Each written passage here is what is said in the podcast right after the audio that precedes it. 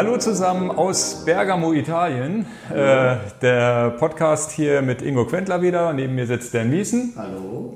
Und das ist die Folge 12, Enjoy Your Bike.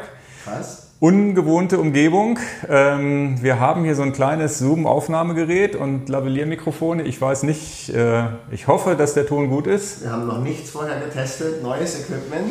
Naja, ich habe das einmal schon mir angehört am Computer, aber ob das jetzt wirklich die schöne Qualität ist, so wie aus unserem Podcast-Studio, müssen wir mal sehen. Erstmal haben wir keine Kopfhörer mehr auf, das ist schon ganz ungewohnt. Genau, und ihr, viele fragen sich ja, warum hat man überhaupt beim Podcast diese Kopfhörer auf? Und der, der Witz dabei ist, dass man selber hört, wenn man jetzt, was weiß ich, sich mit dem Kopf seitlich vom Mikrofon wegbewegt, dann wird man auf einmal leise und das heißt, man hat immer so eine Selbstkontrolle. Ich glaube, Musiker machen das auch, dass die so ein, so ein Monitoring Ja, im klar. Kopf haben und hören, was sie selber singen, damit sie keinen Quatsch singen. Oder halt nah genug am Mikrofon sind. Das ist immer so eine Selbstkontrolle, die haben wir heute nicht. Aber ich hoffe, dass die Software das dann fixt, wenn wir zu leise oder zu laut dass wir werden. jetzt nicht in den einschlafenden Modus verfallen, dass wir hier den Geräuschpegel. Genau, also ist jetzt so das Aussteigung. erste Experiment, tatsächlich unterwegs mal einen Podcast zu machen, hier in toller Kulisse. Und ähm, zum Thema 3T später mehr, erzählen wir so ein bisschen was, Factory Tour und wie die auch produzieren und so weiter. Ich bin tatsächlich direkt vom Triathlon hierher geflogen. Wir sind, haben einen Flug Sonntagabend genommen, das waren die günstigsten Flüge und war auch ganz praktisch, dann kommt man wenigstens ausgeschlafen hierher am Montag. Und äh, ja, haben wirklich hier hinter die Kulissen gucken können. Ich war aber schon ganz schön kaputt und war schon ein bisschen stressig. Das Triathlon war in Stur, also in Bremen, musste ich erstmal schnell wieder zurückkommen. War aber ein schöner Triathlon da auch. Ja, Schuhe habe ich meine schnellste Zeit mal gehabt. Also Schuhe Okay. hat mir gefallen. Ja. Da kann ich mich nur dran erinnern. Also schönes Wasser, das ist ja immer wichtig, ohne irgendwelche Algen drin und sowas. Wetter Und dann war, Wetter war, ja, da kann man sich momentan nicht so richtig beschweren, waren so irgendwie 25 bis 30 Grad, 9 Uhr gestartet. Also hinten raus wurde schon ein bisschen warm. Organisation fand ich top, also wirklich, ähm, das, auch die Radstrecke fand ich irgendwie ganz cool, weil es einfach nur geradeaus raus und wieder zurück ging. Also du hast nicht irgendwie zwei Runden fahren können. Beim Laufen finde ich die Runden nicht schlimm, beim Radfahren ist es schon so, du musst konzentrieren, rechts abbiegen oder Leute fahren kreuz und quer, weil sie nicht wissen, wohin sie wollen. Und das ist halt einfach eine One-Way-Strecke, sogar mit einem kleinen, kleinen Hügel drin. Und diesmal auch nicht so komplett ins äh, Loch gefahren. Also war diesmal auch äh, von der Leistung ganz okay, was ich da gebracht habe. Witzigerweise sogar die Altersklasse gewonnen, aber da reden wir jetzt nicht drüber, weil die Zeit war wirklich nicht jetzt so überragend, wo ich sage, naja, ich war schon mal schneller. Da waren aber wahrscheinlich, also man muss einfach nur älter werden, ne? dann klappt das auch manchmal mit so einem kleinen Pokal. Ich glaube, das war mein erster Pokal, den ich gewonnen habe. Naja, also war, war ganz cool und äh, Laufstrecke waren so drei Runden. Konnte man auch gut machen. Die war ein bisschen voll, die Strecke, aber das war auch ganz gut so, war man wesentlich nicht alleine. Das, ist auch, äh, das heißt, es kamen einem immer Leute entgegen, ist auch eine Wendepunktstrecke gewesen. aber Organisation war gut. Wir loben Ja. ja. auch immer, wenn die Leute eine gute Organisation gemacht haben. Genau, tolle Organisation. Der Parkwächter hat auch gefragt, wo meine Kamera am Rad war. Der hat, uns, hat wohl auch unsere Videos schon Was, der gesehen. Parkwächter? Also der einer, der uns beim Parken eingewiesen hat, wahrscheinlich auch ein Ja, auch ein Sportler, Sportler ne? Ja, ja. Er hat die vom Podcast gekannt oder von Genau. Videos. Und ein, zwei, drei Leute habe ich da auch getroffen. Also das war, war ganz cool.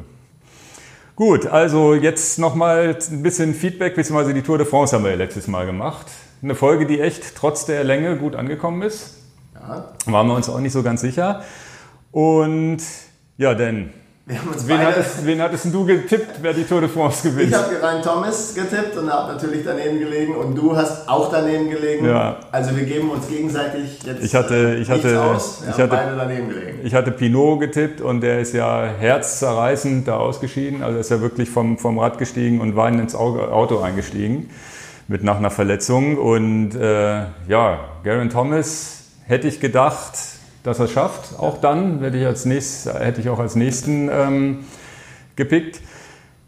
Ah, Und dann ist ja Bernal weggefahren. Das war auch wirklich eine tolle Fahrt. Und dann kam ja diese, weiß ich nicht, falls ihr die Tour de France nicht äh, verfolgt Der habt. Abbruch der Etappe. Ja, also das war krass, ne? Auf einmal alles weiß, erdrutschartiger Und so Regen. muss es auch sein, ja. Also auf der, wer das nicht weiß, auf der Gegenseite war wirklich Schnee und die Straße war unbefahrbar. Ja. Und das sind halt nun mal auch die Statuten. Du kannst ja nicht mit Leib und Leben der Fahrer äh, mit schmalen Reifen, da die Abfahrt, da hätte es ja wirklich wahrscheinlich Naja, ganz war ja Unfälle tiefes gegeben. Wasser und ich glaube, es gab so ein, so ein, so ein irgendwo so ein Glaube, Twitter-Video. es steht außer Frage, alle akzeptieren, dass da die, die, die Etappe abgebrochen wurde und oben der höchste Punkt wurde ja dann Genau, es wurde der vorletzte Berg gewertet. Es wäre noch eine Bergankunft gewesen. Das Einzige, wo man jetzt immer noch so natürlich, ja, wenn ich jetzt Fahrer wäre, ich wäre so ein bisschen am Hadern. Ich habe mir die Kraft aufgespart, Bernal ziehen lassen und habe mir überlegt, ich greife dann am, am letzten Berg an und hole den wieder ein. Oder mit einer Gruppe holt man ihn wieder ein. Hätte man es noch schaffen können oder nicht, aber das ist alles spekulativ. So höhere Gewalt. Ja. Der, das sind ja offizielle Regeln. Das heißt, wenn die Tourleitung, die Rennleitung sagt, äh, hier ist sicherheitsmäßig Schluss, das sind die Regeln. Aber das bedeutet ja im Grunde auch, als Fahrer muss ich mich, wenn ich weiß, Unwettergefahr, es könnte einen Abbruch geben, muss ich mich am vorletzten Berg schon richtig anstrengen. Ne? Das ist der Job der sportlichen Leitung. Ja, ja also. ich war mit einer Sache richtig. Okay. Ich hatte ja damals gesagt, äh, ich würde es den Franzosen wieder gönnen, einen Sieg, ähm, weil Laurent Fignon nach Benaino der letzte Franzose war, wenn ich da nicht falsch liege. Und äh, ich hätte den Franzosen halt so herzlich gewünscht, dass sie einen, einen, einen Sieger wieder haben, einen Franzosen haben. Und äh, habe aber gesagt, Alaphilippe wird es wahrscheinlich nicht werden, mhm. weil es ja oft so ist, man gönnt es denen und ja, dann ja. haben sie halt trotzdem wieder Pech. Fünfter ist er geworden, immerhin noch ja, trotzdem natürlich eine sensationelle Leistung. Aber ja. es ist schade, ich hätte es ihm gegönnt. Ganz klar, was mich auch richtig gefreut hat, ist Kolumbianer. Ich glaube, es war jetzt der erste kolumbianische Sieg ja, bei der Tour de France. Und auch da freue ich mich, die haben es auch verdient. Ja, der war ja auch so, so ganz sympathisch und ganz niedlich. Ne? Ja, ganz herrlich. Was der wohl wiegt, ich habe das Gefühl, ja, den, den, pustet man mit, mit, mit dem Mund um. Ja, Brunel in seinem Podcast haben wir auch drüber gesprochen, ja. den The Move Podcast. Also ja. wie gesagt, die Folgen mit Lance Armstrong nicht hören, die mit Brunel hören. Das ist aber nur unsere persönliche Meinung, aber ja, ist es so? Und der hat, äh, der hat auch besser. gesagt, der ist, äh, der, ist, äh, der ist die Zukunft, der ist 22 Jahre alt. Ja klar, der hat das weiße Trikot, das weiße Trikot ja. hatten wir besprochen, war für den besten Nachwuchsfahrer. Er hat es verdient. Ja. Ja, es ist halt, die, ist halt die Frage. Man muss natürlich immer vorsichtig sein bei den Fahrern, wenn die jetzt so früh so erfolgreich sind. Kann natürlich auch sein, dass das komplett schief geht. Siehe Jan Ulrich, der es dann nicht wieder, nie wieder geschafft 24 hat. Ja. oder so, als er als er Toursieger wurde. Das war der einzige oder einer der letzten, die auch mit dem weißen Trikot das Gelbe gleichzeitig geholt haben. Ähm, ja, fand das jetzt auch schön, diese See, diese auch bei, schon bei der, bei der einen Ankunft äh, mit, mit Gerard Thomas, ähm, äh, äh, dass sie sich so ein bisschen abgeklatscht haben, ja, dass man ja. auch merkt, da einer in, ja. in einer Mannschaft, da scheint es auch zu stimmen. Genau, und das war, wie gesagt, war eine der spannendsten Touren der letzten 20 Jahre, würde ich sagen. Hat wirklich Spaß gemacht, dazu zu gucken. Ich gucke nicht immer die ganzen Etappen, habe ich ja schon erzählt, aber es hat, hat wirklich Spaß gemacht, muss ich sagen. War wirklich viel drin bis zuletzt. War natürlich auch spannend. Natürlich Etappe abge, abgebrochen. Genau. Und ich glaube, ein würdiger Sieger, auch ja. wenn wir beide jetzt nicht richtig getippt haben, darauf kommt es ja auch gar nicht drauf Buchmann, also auch ein Deutscher endlich Sehr mal wieder. Gut. Das hat einen viel gut. guten vierten Platz gemacht ich weiß nicht, ob der jemals in der Lage sein wird, so ein Ding zu gewinnen. Das glaube ich eher nicht. Aber er kann halt vorne mitfahren und äh, stetig mitfahren. Und eins muss man ihm lassen, er hat zumindest probiert. Er hat mal reingetreten, hat gemerkt, okay, ich komme nicht weg, aber er ist, er ist nicht untätig geblieben am letzten Tag. Ne? Und auch so ganz sympathisch, also ein bisschen schüchterner Typ, so, also finde ich ja auch ganz sympathisch.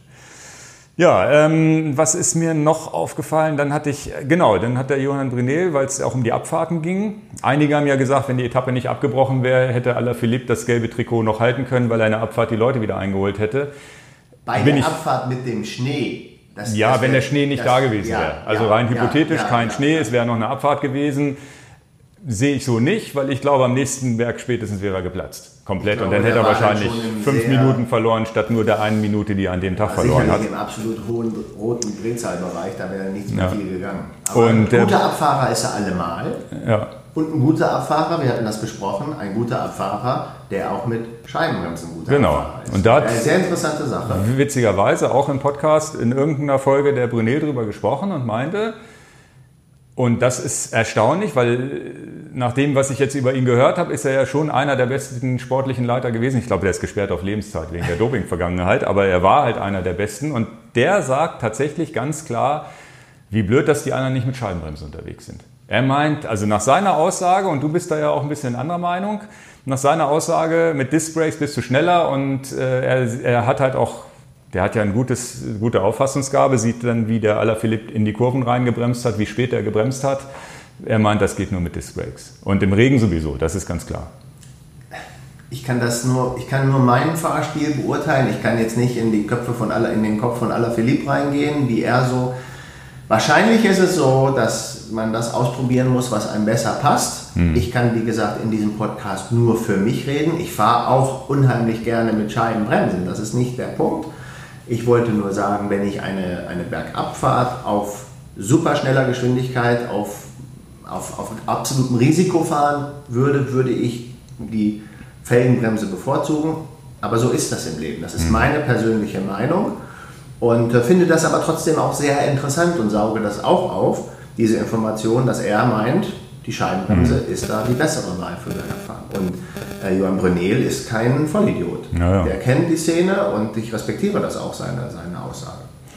Ja, auf, dem, auf, der, auf der Reise hierher haben wir auch nochmal so ein bisschen Tour de France, Deutschland-Tour und so weiter gesprochen. Und dann habe ich dir erzählt, ja, der Brunel hat auch im Giro schon den Podcast ja gemacht, der war hochinteressant. Und da gab es eine Situation, dass äh, der ähm, Primus Roglic, Primus Roglic, wie auch immer man den ausspricht, ich hoffe, ich habe es halbwegs hinbekommen. Ist das okay, dass das Bild? Das Bild ist weg, die Kamera läuft noch. Okay. Solange es rot blinkt, ist alles gut. Ich wollte dich nicht unterbrechen, erzähl weiter. Ja, ja. Und äh, da war, der hatte tatsächlich einen Defekt oder sogar einen Sturz und hätte das Rad gewechselt bekommen müssen. Und das Teamfahrzeug hinten war pinkeln. Du hast mir das ja schon im Auto ja. erzählt. Erzähl mal weiter. Und, der, der, aber, aber, und da hat der, hat der Brunet wahrscheinlich auch zu Recht gesagt, das geht gar nicht. Wie kann, denn, wie, kann denn das, wie kann denn das führende Auto hinter dem führenden, das wichtigste Auto überhaupt, 20, 25 Kilometer vorm Ziel, also er hat auch Zeit verloren, dadurch 25 Kilometer vom Ziel eine Pinkelpause machen. Ja, geht, geht gar nicht. Ich war ja auch beim Mavic-Auto, da kommst du gleich drauf. Ja. Aber erstmal zu dieser Situation, dann müssen die eine Flasche pinkeln im Auto. Ja, ja, die haben ja genug da. Also, ne? ja, die jetzt auch gedacht. Also da wäre wär, wär ich ja schon blöd ja, auf die Idee gekommen. Brauchen wir nicht besprechen. Und da sitzen Männer im Auto, ich meine, die... Die sind ja Profis auch. Ja, ja, also da muss man dann durch. Also, das ist so wie beim. Da wäre er als Sportdirektor wahrscheinlich steil gegangen, hätten ja. die Leute gesagt, ich ziehe dich aus dem Auto, du kannst das kannst Aber das bringen. Team, ich glaube, ist das Jumbo? Ich weiß es gar nicht genau, diese gelb-schwarzen sind. Jumbo Wismar. Jumbo Wismar müsste das sein. Die haben das aber auch, die Situation, wie sie pinkeln waren, haben sie immerhin bei, bei irgendwie bei YouTube sogar Achso, veröffentlicht. Das habe ich, hab ich noch nicht gesehen, das muss ich dann nochmal finden. wie die, da wurde, die haben die eine GoPro im Auto gehabt, dann hat man gesehen, wie, wie, wie, wie denn auf einmal Alarm war. Roglic gestürzt und sonst wie. Der andere war gerade draußen, wieder reingesprungen und, und Vollgas wieder hinterher gefahren. Ne? Ich, na, du wolltest da, glaube ich, jetzt drauf hinaus. Gell? Genau, und dann hattest, hattest du eine wieder, also das nochmal als Ergänzung zum letzten noch eine schöne Anekdote, wie du mal im Mavic, äh, das ist das das neutrale äh, Genau, das Mavic-Auto ist nicht ein, ein, ein zugeordnetes Teamfahrzeug, sondern das Mavic-Auto in Gelb ist tatsächlich natürlich von, von der Firma Mavic gesponsert äh, als neutraler Wagen. Das ja. heißt, wenn jetzt dein, dein Teamwagen äh, von Wismar oder Ineos oder welches Team es auch immer ist, nicht in der Nähe ist, dann fährt dieser Mavic-Wagen dahin und sagt, welches Hinterrad brauchst du, was kann ja. ich dir helfen. Ne? Bis zu hin, dass die sogar auch komplette Räder auf dem Dach haben, ist natürlich der Wahnsinn. Die sind ja nicht eingestellt, ja, ja. sie hätten es. Na, besser als nichts. Ne? Und es gibt auch Mavic-Motorräder, die mit Hinterrädern dann mal so fahren in den Bergen. Ja. Und ich war in dem Mavic-Teamauto eingeladen für die Deutschland-Tour und einfach nur als stiller Gast einfach nur beobachten, was passiert. Ich habe keine Verantwortung für irgendwas. Ja, ja. Ich muss einfach nur im Auto sitzen ist dir da nicht schlecht geworden hinten? Nee, ist mir nicht schlecht geworden, okay. aber ich wusste, die hatten ja auch gesagt, im Vorfeld gab es so eine klitzekleine Einweisung, was passiert. Ich kann so gut wie kein Französisch, ich bin da die absolute Niete, aber ich versuche natürlich das bestmöglich hinzukriegen. Es sind bei der Deutschlandtour in den Mavic-Autos auch die Franzosen, die die Tour fahren. Also okay. Also das sind alles absolute Profis. Ja. Und da, ähm, naja, wie das so ist, wenn man, wir, wir sind von Mailand hier rüber gekommen, hat man Zeit darüber zu, zu, zu, zu plauschen, deswegen hast du es jetzt angesprochen.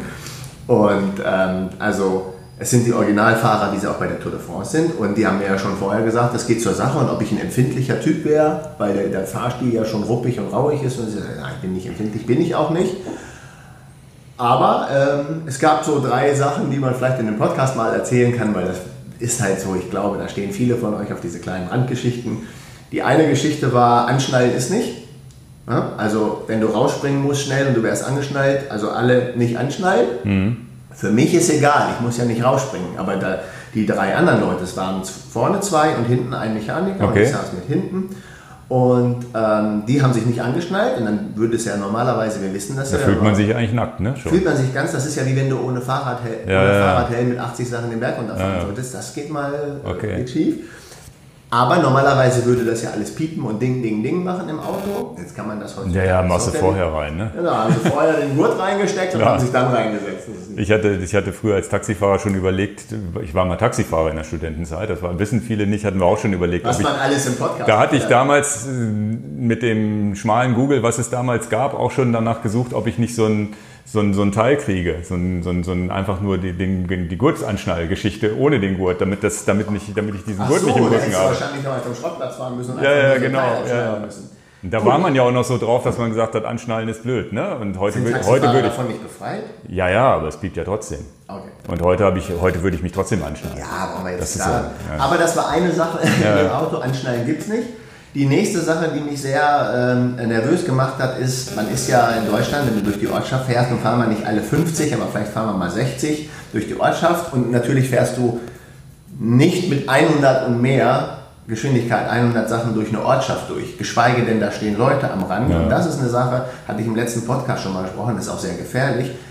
Du bist dann nicht angeschnallt und fährst mit 120 durch die Ortschaft durch. Einfach weil du so ein, so ein Feld überholen musst oder die Lücke wieder auffahren musst. Ja. Wenn du hinter den Radfahrern fährst, ist ja alles gut. Aber wenn du eine, eine Positionswechsel von dem Teamcar machen willst, und meistens ist das ja so, wenn die führenden Fahr Fahrer dann mal so fünf Minuten weg sind, dann kommt entweder ein neues ja, ja, Fahrzeug genau. oder muss dann irgendwie schnell mal aufholen und nach Anweisung. Und das ist ja eine krasse Sache. Und die Fahrzeuge, die wechseln doch, glaube ich, auch alle mal durch. Ne? Dass ja. jeder mal vorne ist, um Trinkflaschen genau, zu verteilen. Und, und, das muss ja auch relativ kompliziert sein, wo du genau wissen musst, ich lasse mich jetzt zurückfallen, dann schert der wieder ein und genau, so. Das wissen die ja, aber. Ne? Ja. Und dann äh, zu der Pinkelsituation kann ich auch was sagen. Das ist auch eine, eine, eine also eine Sache, da kann man ja offiziell hier richtig drüber reden. Ist ja kein Geheimnis. Irgendwann muss auch mal der Fahrer und das Team in dem Auto müssen ja irgendwann mal, klar, muss ja mal Wasser lassen naja. zwischendurch.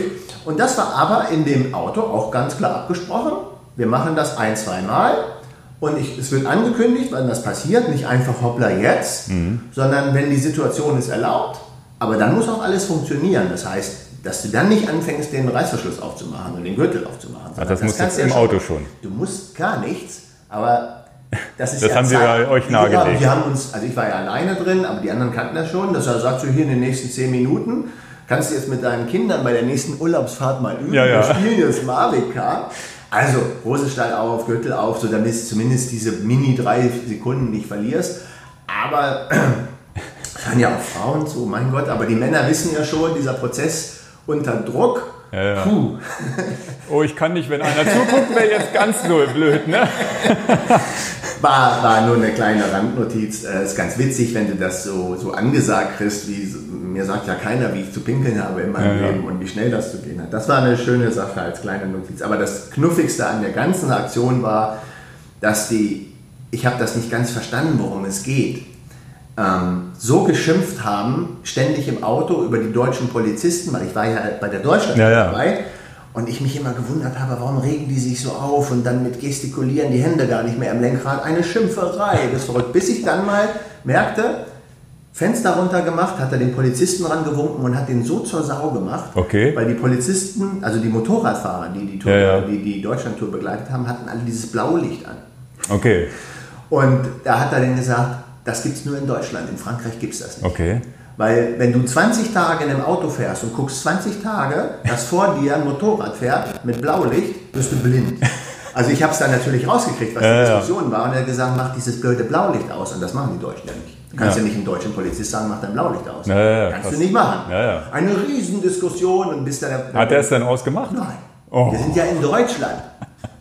Aber der Franzose sagt, ich, ist ja mein Job, ist ja mein Beruf. Und ich habe keinen Bock, während meines ganzen Lebens blaulichtkrank zu werden, weil ich ja ständig ins Blaulicht gucke. Und in Frankreich machen die Polizisten wirklich dann nur für die sehr kritischen Phasen Blaulicht ja, ja. an, also durch die Ordnung. Dann machen sie es wieder aus, weil die genau wissen. Ja, der Deutsche hat wahrscheinlich irgendwo eine Ordnungsanweisung, ja, dass das muss. Ne? Geht nicht. Und, äh, und, der Franzose im Mavic-Asa macht plötzlich, ich werde blind.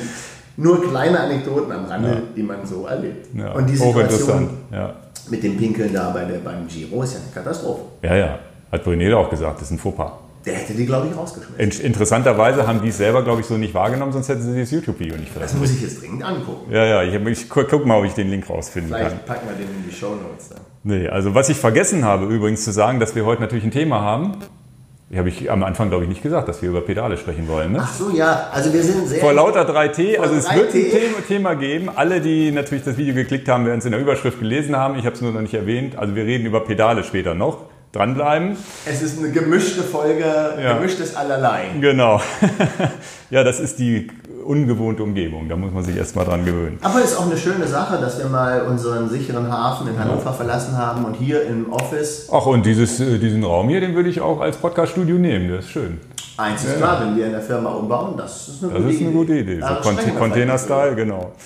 Äh, ähm, so, jetzt äh, noch mal so ein bisschen Feedback. Ähm, ich habe ja ein Video hochgeladen, wie ich zum Timmelsjoch gefahren bin. alle, die das, Video. alle, die es gesehen haben, vielen, vielen Dank. Ich habe echt viel Feedback bekommen. Ja, also hätte ich gar nicht so gedacht. Klicks waren das heute Morgen oder so? Ja, ja, hätte ich gar nicht so, so erwartet, weil ich das so ein bisschen nebenbei gemacht habe. Aber das war wirklich, ja, also war jetzt auch kein schlechtes Video, aber war, war ich schon, schon habe ich mich gefreut, dass das vielen gefallen hat.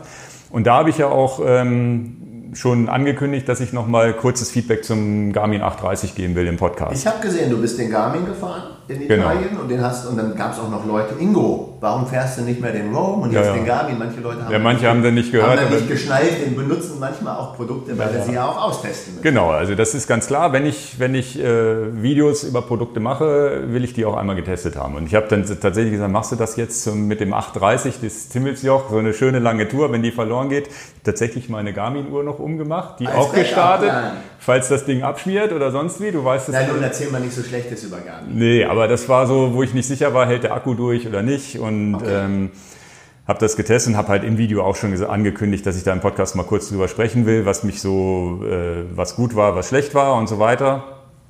Eins kann ich schon mal sagen, nachdem ich jetzt Element Bolt ähm, und Roam verseucht bin, zurück zu Garmin, der Weg funktioniert nicht. Okay. Also hat mir nicht so gut gefallen. Das Gerät ist ein sehr solides Gerät. Ja. Ist äh, eigentlich ein 1030 ein bisschen kleiner, also mhm. von, der, von der Geschwindigkeit des Gerätes ist schnell zu bedienen und das war ja alles so Pferdefüße beim 820, 520, ja. die waren nicht bedienbar. Mhm. Ja, und das war, ist alles schnell zu bedienen. Die, äh, die, das Display ist immer noch das, wie man es halt kennt. Ja. Leider in Anführungsstrichen, da bin ich ja vom Roam jetzt auch Besseres gewohnt, was ja. kein Spiegeln angeht und dieses eher etwas monochromartige als dieses bunte ist einfach besser ablesbar. Und was mich wirklich, ja, was aber die Erfahrung machst du auch, obwohl du ein Garmin-Fan bist oder dein Garmin auch gerne benutzt. Gerne reden. Aber das Ding mit Bluetooth einzurichten, hat mich eine Stunde gekostet. Ja, diese, diese, diese Sachen habe ich ja auch schon mal berechnet. Das ist etwas, was mich ein bisschen stört. Ja, also dann funktioniert und dann muss ich die App abschließen, das iPhone nochmal neu starten, dann hat es irgendwie funktioniert. Und man muss auch tatsächlich Geduld haben. Man sagt, verbinden. Und dann kommt so ein weißes Fenster mit nichts drin, wo man unten abbrechen drücken kann.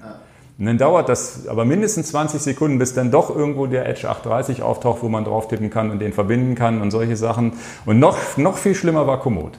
Ich habe es nicht geschafft, diese, diese Komoot Connect IQ IQ -App die hat habe ich auch eine Stunde gesessen, dann, dann mussten wir los und äh, dann, dann wieder, nach, wieder ins, in die Unterkunft zurückgekommen und dann irgendwie nochmal probiert. Dann musste ich Push-Notifications anstellen und was weiß ich. Und irgendwann kam dann diese Nachricht, weil die Connect IQ App will, dass man in der Garmin Connect App nochmal seine Daten angibt und autorisiert mit Komoot, was ja auch okay ist. Aber es funktioniert halt einfach nicht so schnell, wie es vom, also sagen wir mal, ein Element Roam oder Element Bolt nimmst du, du machst den, machst den Barcode, sagst, welche Dienste du haben willst und fertig und dann machst du noch ein paar, paar Einstellungen für die Produktseiten und gut ist. Um, um die Neutralität zu, ge zu gewährleisten, viele Leute wissen das nicht, ich benutze keine Wahoo-Produkte zur Navigation, weder den äh, Element und den Bolt und den Roam und äh, benutze einen Garmin 1030. Den hattest du auch mal benutzt. Du benutzt vorwiegend die Wahoo-Geräte, aber das ist sehr gut auch für die Leute, die ja. die anderen Podcasts nicht gehört haben, nochmal mitzuteilen, dass wir da unterschiedlich genau. äh, unterwegs sind, damit wir die Neutralität ge gewährleisten. Ähm, um es nochmal zu sagen, dass ich auch unterschreibe, Garmin in der Bedienung ist etwas schwerfällig und kompliziert. Manchmal reißen diese, warum, wieso auch immer, mhm. äh, Bluetooth-Verbindungen ab. Das ist schön, dass du das auch nochmal berichtest, dass das auch nach wie vor noch der Thema, das Thema ist, weil das sind ganz fair gesagt, und in unserem Shop kann man beide Produkte kaufen. Ja, ja, weder rechts noch links. Genau, genau. Das hoffentlich kommt hier auch nochmal rüber. Und eine wichtige Information, wenn ich das nochmal für mich wiedergebe, wir lachen ja manchmal darüber, aber ich habe Schwierigkeiten, das Display zu erkennen. Das heißt, der 830 ist jetzt für mich nicht die Alternative zum 1030. Nee, du brauchst das Riesendisplay. Ja, ja, genau. Also das ist eine Information, die wir den Leuten noch mitgeben können. Leute, die ein großes Display brauchen, entscheiden sich dann wahrscheinlich nach wie vor zwischen dem Rome, Rome als und 1030, Gerät genau. und den 1030. Ablesbarkeit und deswegen würde ich, äh, werde ich dich demnächst mal zwingen, auch eine dann muss auch eine 165 Kilometer, so wie ich, mit 3000 Höhenmeter musst du mal mit dem Roam durch die Gegend fahren. Ja, hier, hier die, die, die, die Strecke hier jetzt. Ja, genau. Nein, also würde ich, dich, würde ich dir schon mal empfehlen, dass, dass, wir, dass, wir, dass du so ein Gerät mal testest, weil von der Ablesbarkeit, was mir aufgefallen ist, äh, von der Typografie, Du, du kannst beim, beim, beim, weil das Display von dem 830. Von Typografie oder Topografie? Typografie. Okay. Wenn du jetzt Datenseiten aufrufst. Ja, ja. Das Display von dem 830 bzw. vom Roam ist gar nicht so viel größer als beim 10, äh, als beim, jetzt komme ich durcheinander. Also, das Roam-Display ist ein bisschen größer als beim 830, aber nicht signifikant, nicht, so nicht, nicht, so groß wie das 1030, ja. genau. Okay. Und trotz äh, und, und, was mir aufgefallen ist, dass äh, Wahoo es besser geschafft hat von der Typografie der Buchstaben und der Zahlen, also der Zahlen hauptsächlich natürlich. Schärfer. Es ist schärfer, nicht von der, also ich glaube noch nicht mal von der Pixelauflösung, aber es ist irgendwie schärfer gerendert und die Bezeichnung der Datenfelder, wenn du jetzt sagst Watt, drei Sekunden und so weiter, ist, ist in meinen Augen kleiner ich muss das nochmal verifizieren, aber so hatte ich zumindest den Eindruck. Was auch nicht so wichtig ist. Genau, das heißt, die unwichtige Info war klein und dafür war der Wert größer. Okay. Und in der gleichen Feldgröße beim Garmin hat immer diese Bezeichnung, Bezeichnung des Feldes irgendwie gestört. Das heißt, es war vom rein visuell ein bisschen mehr durcheinander, plus dass das äh, Display ein bisschen, ein bisschen mehr gespiegelt hat. Und auch dann bei den Karten muss ich auch ganz klar sagen, ich würde eine Wahoo Element Bold Karte der bunten Karte vom 830 vorziehen. Die, okay. die, die bunte Karte beim 830 hat ja, ist ja ganz schön, dass neben mir ein grüner Wald angezeigt wird.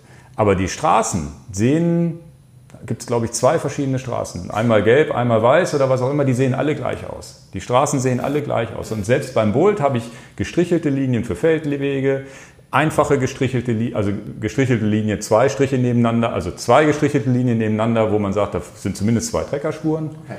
Und eine gestrichelte Linie ist so ein bisschen. Was zeigt unsere Kamera hier uns gerade für Informationen? So, da sind wir wieder. Ich, äh, die Osmo Action hat überhitzt. Ich hatte schön 4K 60 Frames an, hier in dem warmen Raum. Ich hoffe, die läuft jetzt weiter. Ich habe das Ganze mal ein bisschen runtergeregelt. Ich hoffe, wir haben jetzt wieder eine halbe Stunde. Tut uns leid, mussten wir kurz schneiden.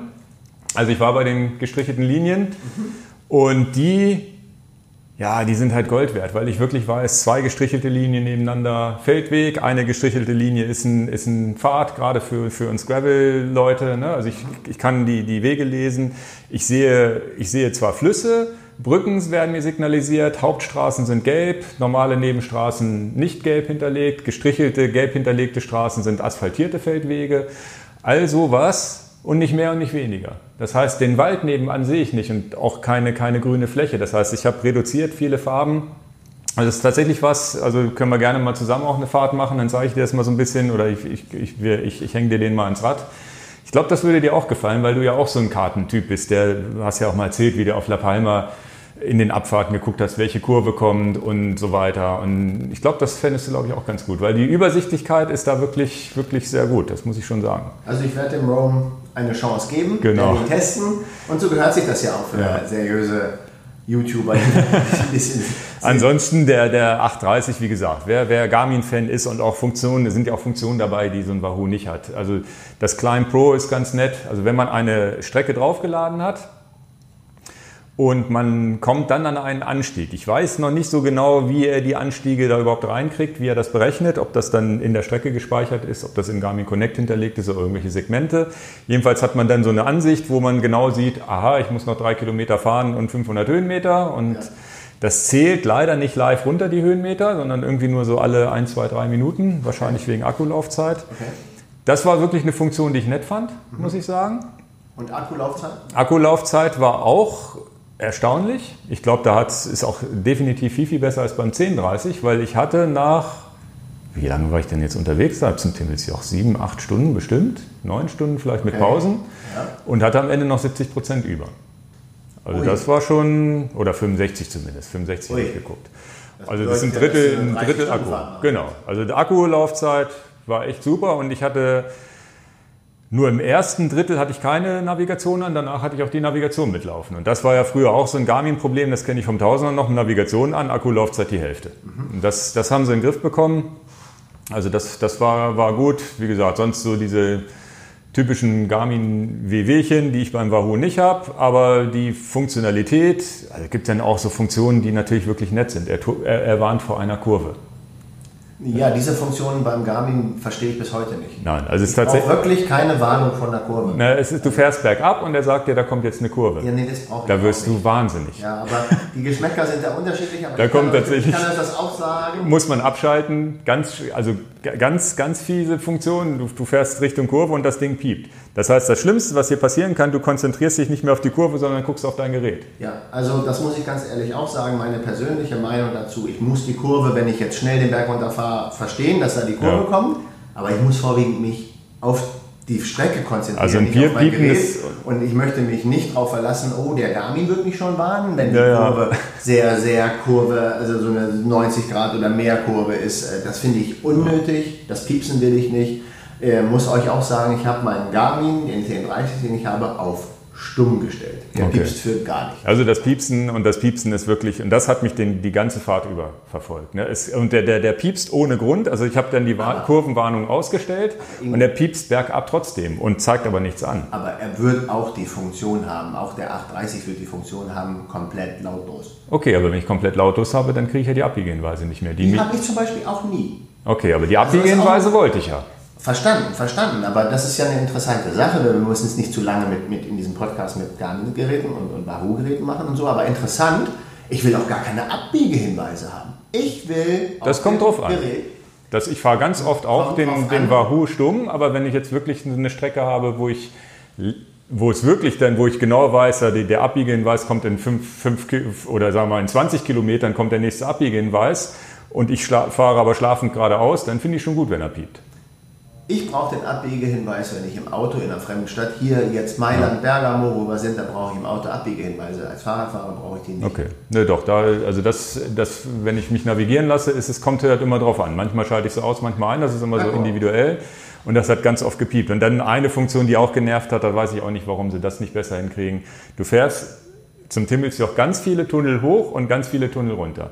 Du fährst in den Tunnel rein, dann piepst erstmal GPS-Signal verloren. Ist ja offensichtlich. Dann, dann piekst, ja, habe hab ich mich auch gewundert, kein GPS-Signal im, im, Tunnel. Dann bin ich, habe ich gedacht, habe ich gleich angerufen, Jungs, ihr müsst den Tunnel reparieren. Dann als nächstes, als nächstes kommt Strecke verlassen.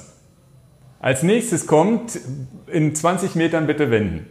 Und dann fährst du wieder raus, dann fängt er wieder an zu piepen, Strecke gefunden und sagt, wann du das nächste Mal abbiegen also, musst. Ähm, ich hätte da das Gefühl, deswegen habe ich bei mir meinen Garmin komplett auf lautlos gestellt, ja. äh, Entmündigung des Menschen, nach ja, dem. Motto, das Gerät denkt alles für dich mit, gibt dir tausend Ja, aber das ist also ich hatte einen Geschwindigkeitssensor dran, weil, der, der, der weil ich habe erst überlegt, naja, liegt jetzt daran, dass, dass er nicht merkt, dass ich weiterfahre oder was auch immer. Und das ist tatsächlich beim Wahoo nicht so. Du fährst durch, bei uns im, im E-Mail-Zentrum fahre ich immer durch so eine Unterführung durch und solange du einen Geschwindigkeitssensor hast, macht er nichts. Wenn du keinen Geschwindigkeitssensor hast und du fährst unter ein GPS verlorenes Signal rein, dann sagt er Auto, automatisch pausiert. Da kann ich noch mit leben. Also das sind so, das sind so die Kleinigkeiten, wo ich sage, ach Jungs, und Vielleicht ist das auch gut, das hier im Podcast anzusprechen. Vielleicht hören die ja zu und ändern das. Weil Wir das haben sind, noch die Hoffnung, ne, dass und das, gehört werden. Und das, das ist so das. Ne? Wie gesagt, ansonsten, wie, wer Garmin gewohnt ist, der kriegt, kriegt da ein Garmin, ein wirklich ein modernes, ein schnelles Gerät mit langer Akkulaufzeit, was ja auch immer ein Problem war. Alles super, aber es sind so diese Kleinigkeiten. Das muss ich, muss ich ja zugeben. Kann ich ja auch nicht aus meiner Haut raus und sagen. Musst du ja auch ja? gar nicht. Und das Gute ist ja, ich finde bei Garmin viele Sachen positiv, aber ich finde auch ein paar Sachen negativ. Ja. Wir versuchen das. Ja, ein Kunde zum Beispiel hat geschrieben, er findet äh, Garmin, er, er, muss beim Garmin bleiben, weil er dieses Radarsystem nutzt zum Beispiel. Das dieses, benutzen wir beide schon Varia. nicht und können ja. darüber nichts sagen. Nee, genau. Also das ist so, dieses. Es gibt so ein, so, ein, so, ein, so ein Rücklicht mit Radar, wo man dann mehr, wo dann das Garmin-Gerät anzeigt, da kommt jetzt ein Auto von hinten. Wahrscheinlich piepst er dann auch. Ich könnte dir sagen, wo ich sehr schwach werde, mir auch so ein Radargerät reinzumachen. Wir sind in der glücklichen Lage, dass wir in Deutschland viel fahren. Ja. Fahr mal als in Amerika und in Kanada. Amerika ist das, dafür ist das gebaut. Riding on the shoulder, also ja. auf der Seite. Und wenn da die Trucks an dir vorbeinageln, du bist ja ein Pups im Straßenverkehr. Also, also ich sehe zwei Anwendungsfälle tatsächlich. Sonntags morgens, ich will mit meinem Kumpel zu zweit auf der dicken Straße fahren, wo kein Auto kommt. Und dann eine Warnung zu kriegen, da kommt jetzt einer, hintereinander fahren und wieder, dann wieder weiter quatschen. Oder halt, wie du sagst, im Ausland, wo es... Liebe Firma Garmin, schickt uns ein Radar zum Testen. Wir haben es nämlich gar nicht. Ja, das hat er uns schon mal angeboten. Ich habe gesagt, brauchen wir nicht. Aber jetzt, Na, jetzt, jetzt werden wir mal sagen, ein Kunde hat gesagt, er muss das unbedingt haben. Eigentlich ist es jetzt ja auch mal ja, an der Zeit. Müssen wir mal testen. durchtesten, genau. Das wäre jetzt mal an der Zeit. Ja gut, also der, so, wie Rome gesagt. ist jetzt ja auch richtig angekommen, habe ich gehört. Rome, wir haben jetzt Unser tatsächlich. Lager ist jetzt mal richtig voll. Also wir ja, können ja. ganz Deutschland jetzt bedienen. Wir ja, haben wirklich genug Geräte. Es haben viele von euch gewartet. Wer hätte das gedacht? Also das ist nicht so reingetröpfelt, so wie beim Kicker. Jetzt haben wir mal richtig viele. Wahoo hat geliefert und äh, ja, ganz viele Kunden haben auch schon bestellt. Vielen, vielen Dank an die treuen Kunden, die tatsächlich die nach, nicht abgesprungen sind. Ja, die auch nach unseren, ich mache, habe ja auch drei wirklich ausführliche Videos zum Wahoo Element Roam gemacht, die dann auch wirklich sagen, ja, ich kaufe da, wo ich beraten wurde, wo ich das Video gesehen habe, weil das ist, das ist für uns auch wichtig, weil und wir stecken da viel Kraft rein und, und, unsere Idee ist natürlich, wenn wir Kraft reinstecken, dass auch, die Kunden auch an uns dass die Kunden zu uns kommen und nicht vielleicht direkt und bei der Wahoo kaufen. Und das finde ich von Wahoo zum Beispiel minimal unfair dass sie natürlich auch die Geräte anfangs ein bisschen direkt verkauft haben, als sie noch Ware hatten. Ja, ja. Und dann geht das Geschäft an uns vorbei. Wir müssen ja auch von irgendwas leben. Ja. Vielen Dank, die Kunden, die durchgehalten haben und bei uns gekauft haben, ist es keine Lösung, wenn, wenn wir im Prinzip gar nichts verdienen an der ganzen Sache. Das ist ja keine Lösung, dann können wir sowas nicht produzieren. Nee, also auf jeden Fall vielen Dank. Dann äh, gehen wir weiter im Programm, bevor wir zu den Pedalen kommen. Die Pedale ist heute auch noch dein Thema, aber wir reden ja auch immer viel andere Themen. Ähm, du hast einen neuen Podcast entdeckt. Da wollte ich, also, ist jetzt mal so ein bisschen off-topic, aber ich fand das ganz interessant, was du mir über deinen neuen Podcast erzählt hast. Also interessant ist ja, dass ich ja mit Anfang dieses Podcasts überhaupt erst Podcast-Konsument geworden bin. Ich habe sogar ein Podcast-Video gedreht, wie man den Podcast hört im Urlaub. Das ja. liegt übrigens auf der Festplatte, können wir dann auf dem Rückweg noch schneiden. Okay. Ähm, und bin ja auch erst seit jetzt 12, 13 Wochen Podcast-Konsument und natürlich bin ich jetzt ein bisschen Podcast-süchtig, weil ich immer gucke, was könnte mich denn interessieren. Ja, ja. Weil ich tatsächlich entdeckt habe, dass das Podcast hören super Lückenfüller sind. Und jetzt sind wir im Flugzeug, die Zeit im Flugzeug ist echt dröge. Jetzt kann man was lesen, wunderbar, man kann Musik hören, aber man kann auch schön Podcast im Flugzeug hören. Ja, und dann habe ich den neuen Podcast entdeckt, entdeckt ganz neu auf dem, äh, in der Liste von National Geographic auf okay. Deutsch. Eine deutsche Sendung, okay. Genau, und äh, sicherlich wird es in Amerika schon National Geographic geben in, in englischer Sprache. Jetzt gibt es das in Deutsch mit Thema Astro, weil jetzt ja auch hier Mondlandung Thema ist. Und äh, ja, dann habe ich mich gefreut, gucke ich mal, wie machen die das, weil wir wollen auch was lernen, wir wollen uns auch verbessern. Natürlich ist das Magazin super professionell unterwegs. Das heißt, du merkst schon, der Podcast ist sehr. Also ist Radio ein bisschen Radiomoderatormäßig. Für, okay. Die, für die allererste Folge, mein Gott, sind sie schon in der allerersten Folge so Aber das professionell. ist, ist das nicht störend, weil ich ja die Podcasts, die ich konsumiere, die am liebsten, die ich mag, das sind die, die auch zwischendurch mal lachen und mal ein bisschen Quatsch erzählen und mal ein bisschen aus dem Nähkästchen plaudern. Also, also, haben Sie sehr gut gemacht. Und der Vorteil tatsächlich vom Podcast ist ja auch oft diese eigene Meinung vertreten zu können, die ja ein Journalist, wenn er wirklich journalistisch arbeitet, muss er ja neutral und mit, mit Quelle und sowas berichtigen. Hier kann man ja auch sagen, ja, finde ich doof, dass der piept die ganze Zeit oder ich finde es halt super. Also fand, fand, das haben Sie gut gemacht, den kann okay. jeder selber mal hören. Und, ähm, aber, aber eine Sache dir berichtet, als wir gelandet sind ja, ja. im Auto, was habe ich dir gesagt? Ja, dass es alles zu hell ist momentan. Dass es momentan alles zu hell ist. Und jetzt schweifen wir in unserem eigenen Podcast ein bisschen ab. Nicht ganz, aber ein bisschen, weil sie äh, auch die Insel erwähnt haben, wo wir am liebsten Urlaub machen und genau. Radfahren, nämlich La Palma in den ja. Kanarischen Inseln.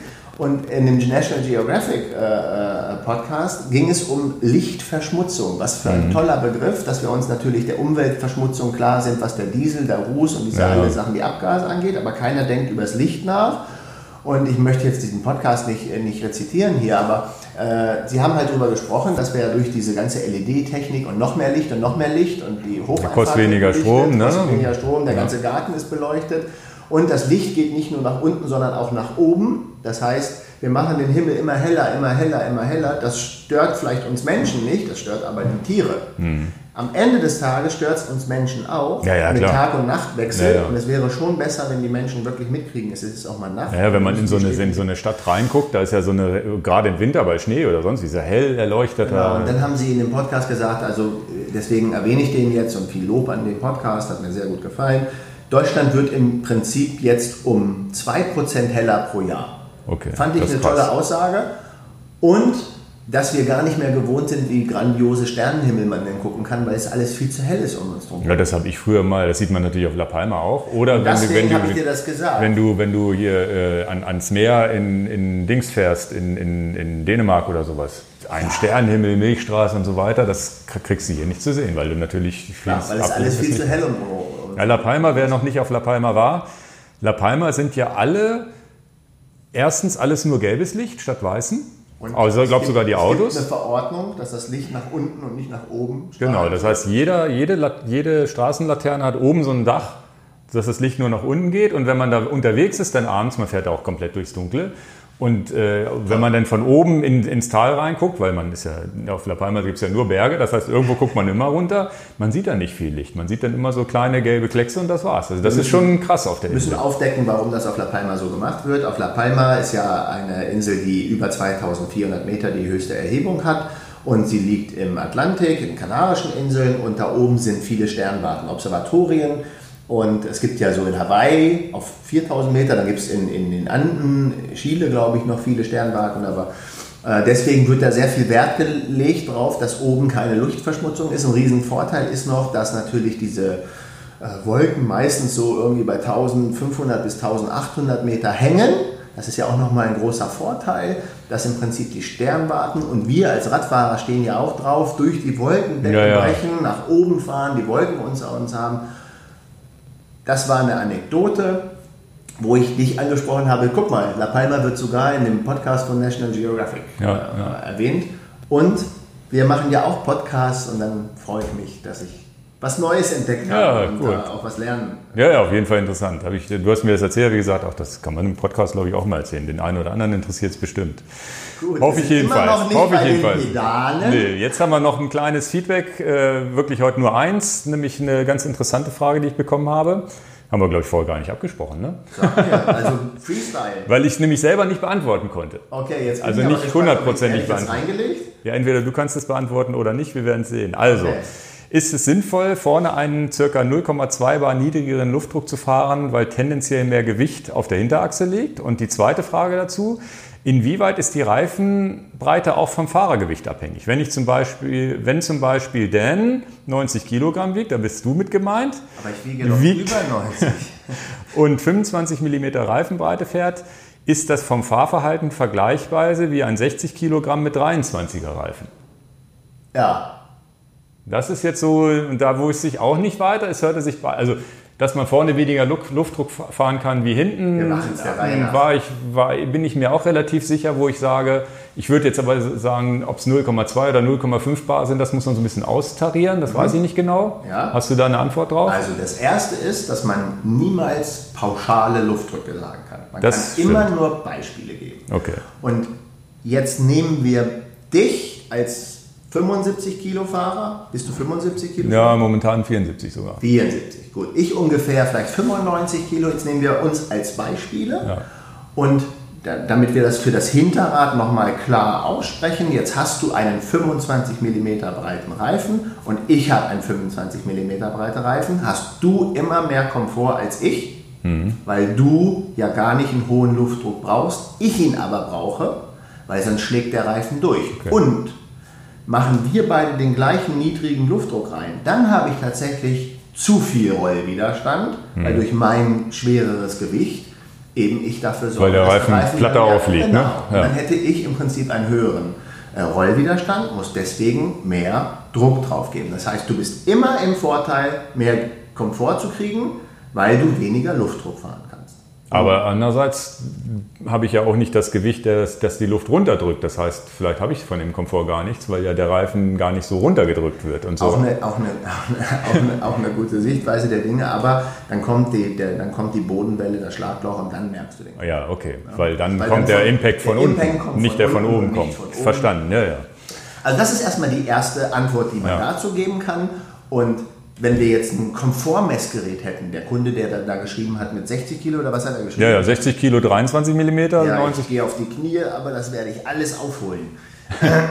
Und der hat immer den Vorteil, dass er tatsächlich, wenn wir jetzt ein Komfortmesser einbauen würden, weniger Luftdruck, kann auch schmalere Reifen fahren. Okay. Ob er schmalere Reifen fahren sollte, ist sowieso fragwürdig. Wir empfehlen ja den Leuten schon generell 25 Ja, aerodynamisch sind die, glaube ich, auf, nicht doof. Die sind optimal auch, was Rollwiderstand angeht. Und warum nicht als 60 Kilo Mann auch den höheren Komfort und trotzdem genau gleich schnell sein wie die anderen, die 25 mm ähm, fahren, ne? Immer den Komfort suchen. Was ja. soll denn das? Also wenn ich denn nichts gewinne an meinem, in meinem Leben, ich fahre nicht um, um, um Preisgeld irgendwo ja. und ich mache am Sonntag eine Zwei-Stunden-Fahrt.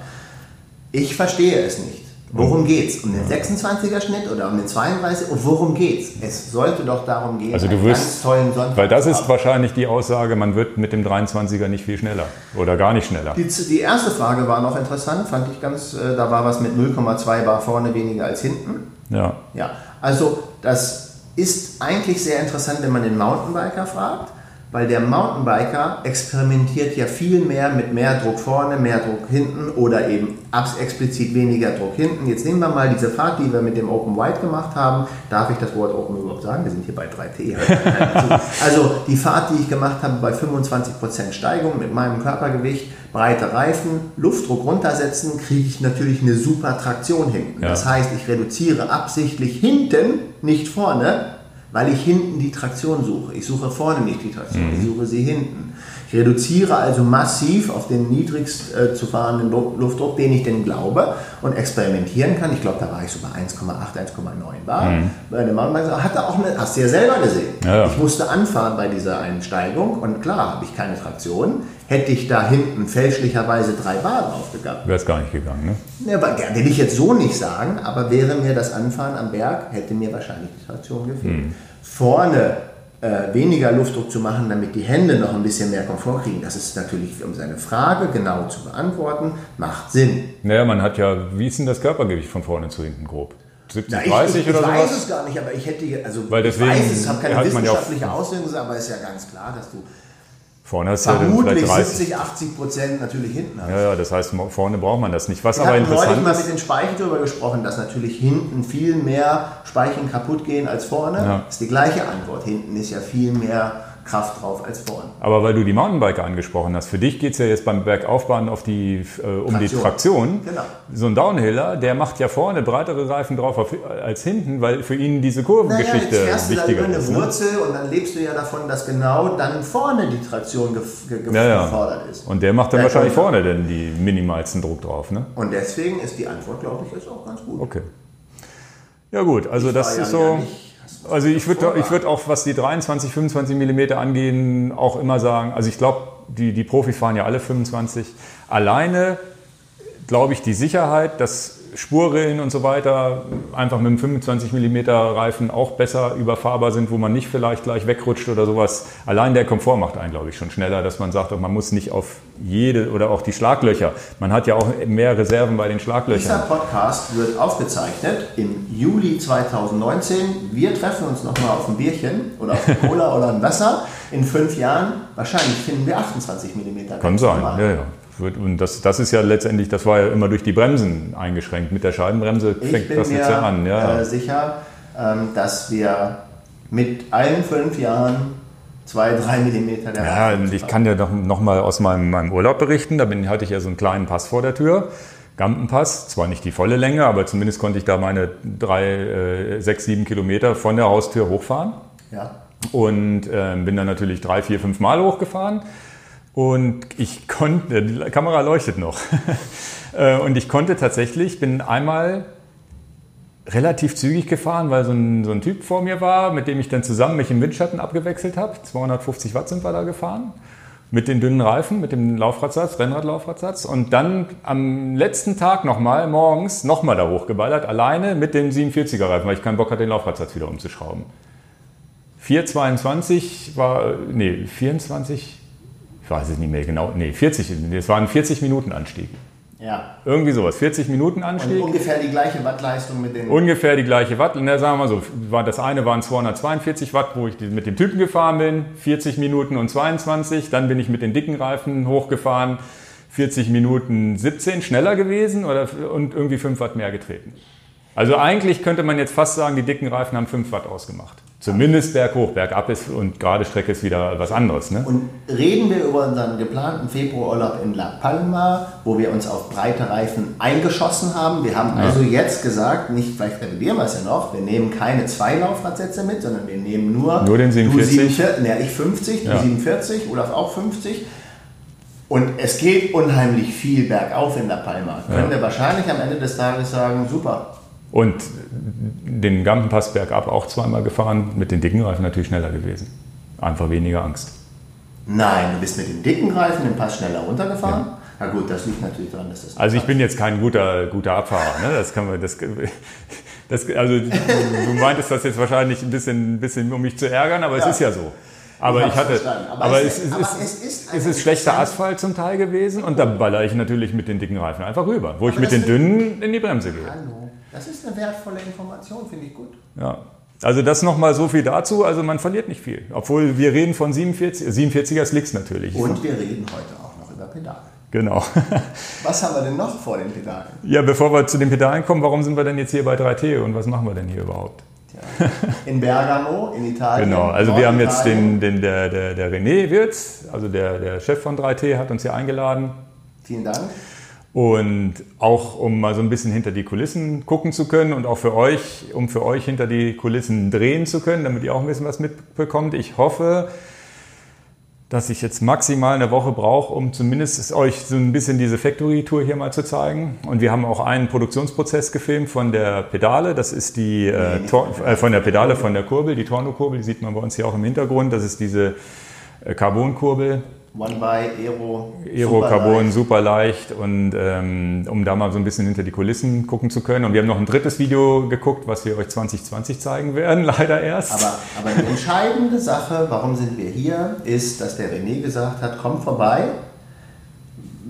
Das finde ich halt ganz gut. Es ist keine Bauchpinselei, aber dass die Leute auf uns aufmerksam werden in der Bikebranche, dass wir Interesse haben, der Sache auf den Grund zu gehen welche Marke, welche ja. Firma es auch immer ist, wir brennen für Fahrrad und wir brennen für Menschen, du genauso wie ich. Wir brennen für Informationen, die nicht alltäglich sind und wir möchten auch Leute kennenlernen und verstehen, wie die im Kopf ticken. Genau. So wie wir eine Meinung über Brunel und Armstrong haben, haben wir auch eine Meinung über Person A, B, C und ja. wie sie da draußen sind. Und ich finde das gut, dass der René sagt, dafür musst du nach Bergamo kommen, dort wo das Herz dieser Firma ist um zu verstehen, wie unser Herz ist. Und wir haben das ja schon mit Open tatsächlich mal gemacht, wo wir nach Basel gefahren sind. Genau. Das Video habt ihr vielleicht gesehen. Wenn nicht, guckt euch das auf jeden Fall wir an. Das ist ganz lustig. SRAM gemacht. Wir, wir waren bei SRAM, genau. Wir waren auch bei Cervelo schon. Wir haben nicht über alles immer so ausführlich nee, aber, aber wir lernen Leute gut kennen. Das, das Wichtige ist, wir, wir, wir verkaufen ja die Produkte auch Mhm. Und wir wollen sie nicht einfach nur in den Online-Shop stellen und hier klickt mal und wir wollen der billigste sein oder was auch immer, sondern wir machen und geben uns ja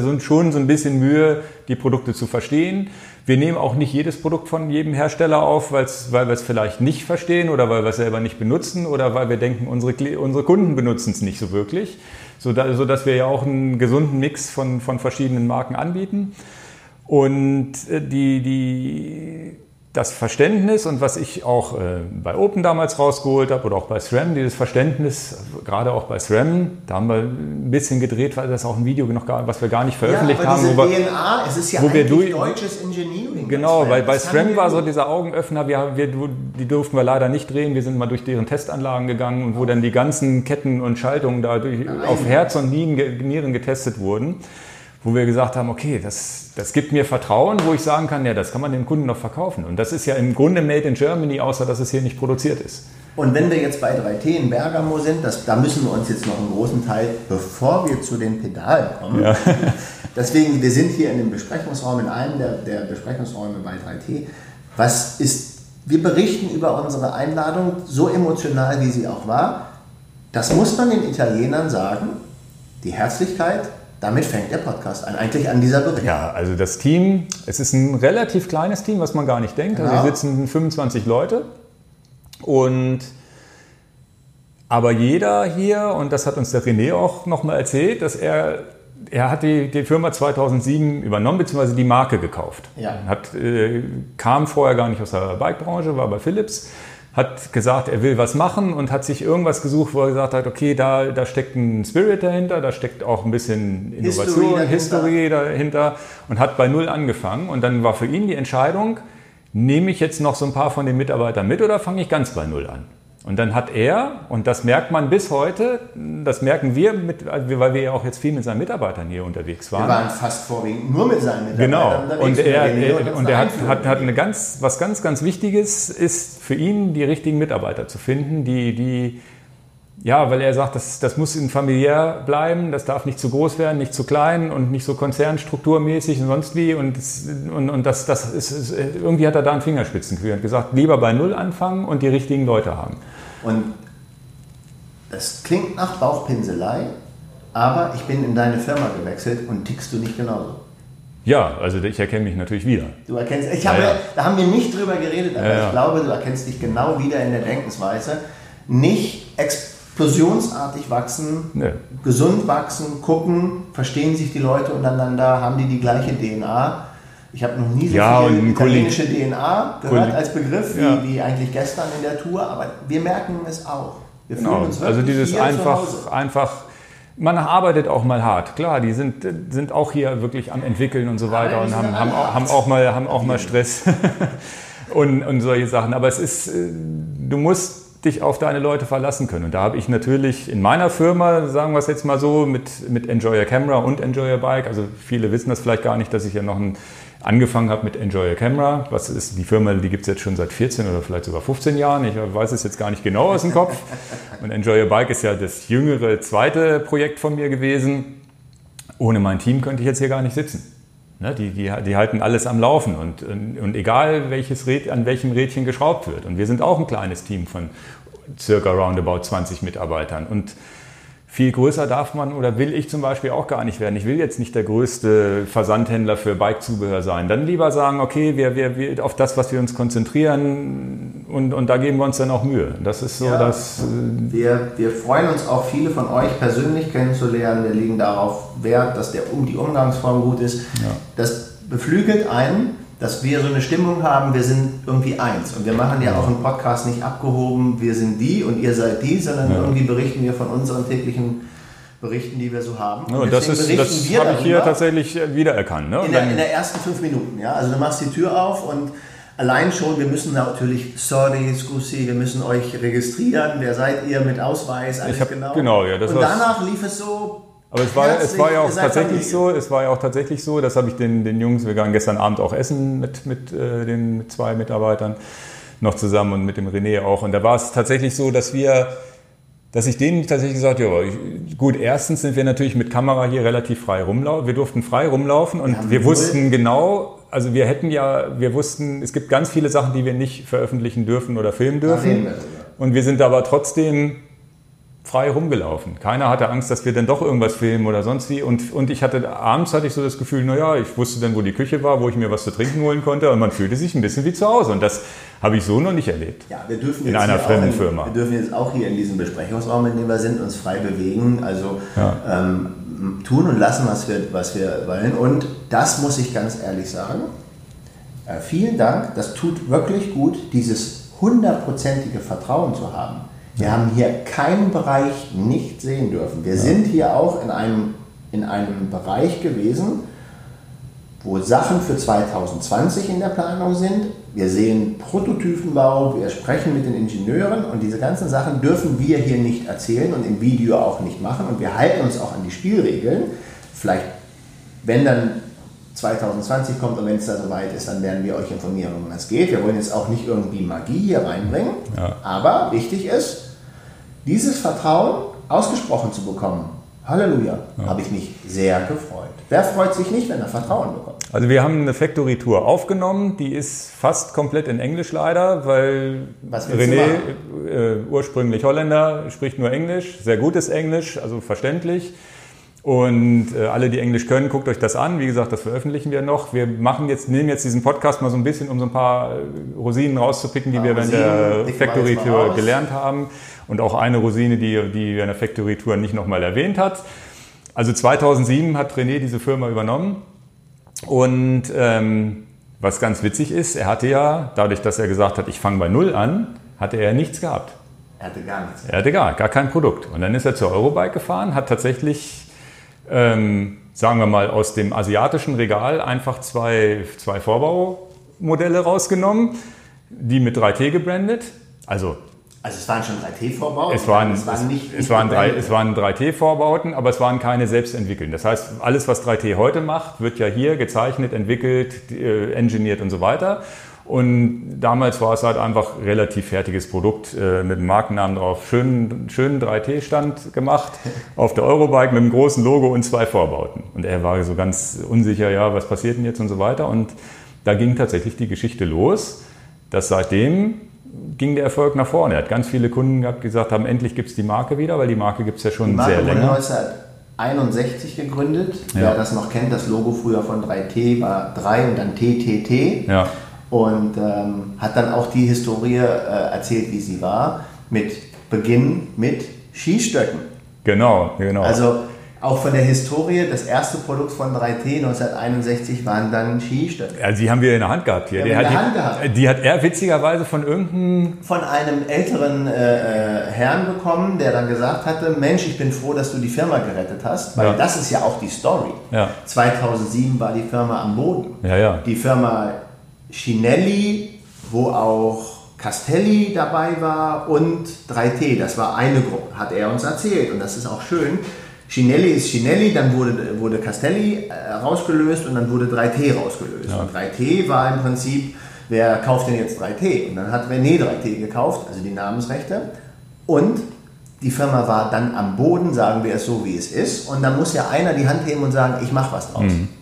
Ich reiße das Ruder an mich und das kann man eigentlich nur im Podcast erzählen, wie sympathisch das ist. Und ich weiß nicht, wenn der René das jetzt hier hört, ob er das gut oder schlecht findet, aber ich sage, ich finde es gut, aus so einem gesicherten Hafen von Management, ja, gehobene Ebene Philips auszusteigen und zu sagen, ich ziehe jetzt mit der Familie nach Italien und ich halte diese Marke am Leben, ich habe die Namensrechte und wir machen was Großes draus. Ja. Jetzt gehe ich zu meiner Frau und sage ihr, ich habe das, ich, ich kaufe die Namensrechte von 3T und wir ziehen nach Italien, Schatz, und wir fangen in Bergamo ein neues Leben also Das Wetter ist nicht schlecht im Gegensatz zu Das Wetter ist nicht schlecht, ne? aber ich habe dem René gesagt, bring das doch in den Vordergrund, ich stehe drauf. Das ist, ja, ja. das ist ein, also... Er steht dahinter. Ich, ne? Er steht dahinter. Genau. Und dass Menschen alles riskieren, auf ein neues Pferd setzen, das inspiriert mich. Ich wünschte, ich würde auch so locker sein und sagen, ich riskiere alles. Er hat auch vieles richtig gemacht. Er ist zur richtigen Zeit, glaube ich. Er hat dann, dann, dann ging es ja los mit den Teilen. Dann waren sie die Ersten, die, die, die, die diese, diese, diese Bars für, für äh, Aero-Bars gemacht haben aus Carbon. Also ich glaube, seit 2007 nur noch Carbon. Die in der Geschichte gab es ja auch diese, diese ersten Spaceframe Aluminium-Lenker und solche Geschichten. Das war ja die Geschichte. Seht ihr auch ein paar Bilder von, wie er das in die, in die Kamera zeigt. Und bis, bis heute, wo man ja 3T bis 2015 erstmal nur davon kannte, ja, ich kaufe mal einen Vorbau, ich kaufe mal einen Lenker oder vielleicht eine Sattelstütze. Und äh, Laufräder weiß ich gar nicht, ob es die dann auch schon gab oder ob die jetzt später dazu kamen.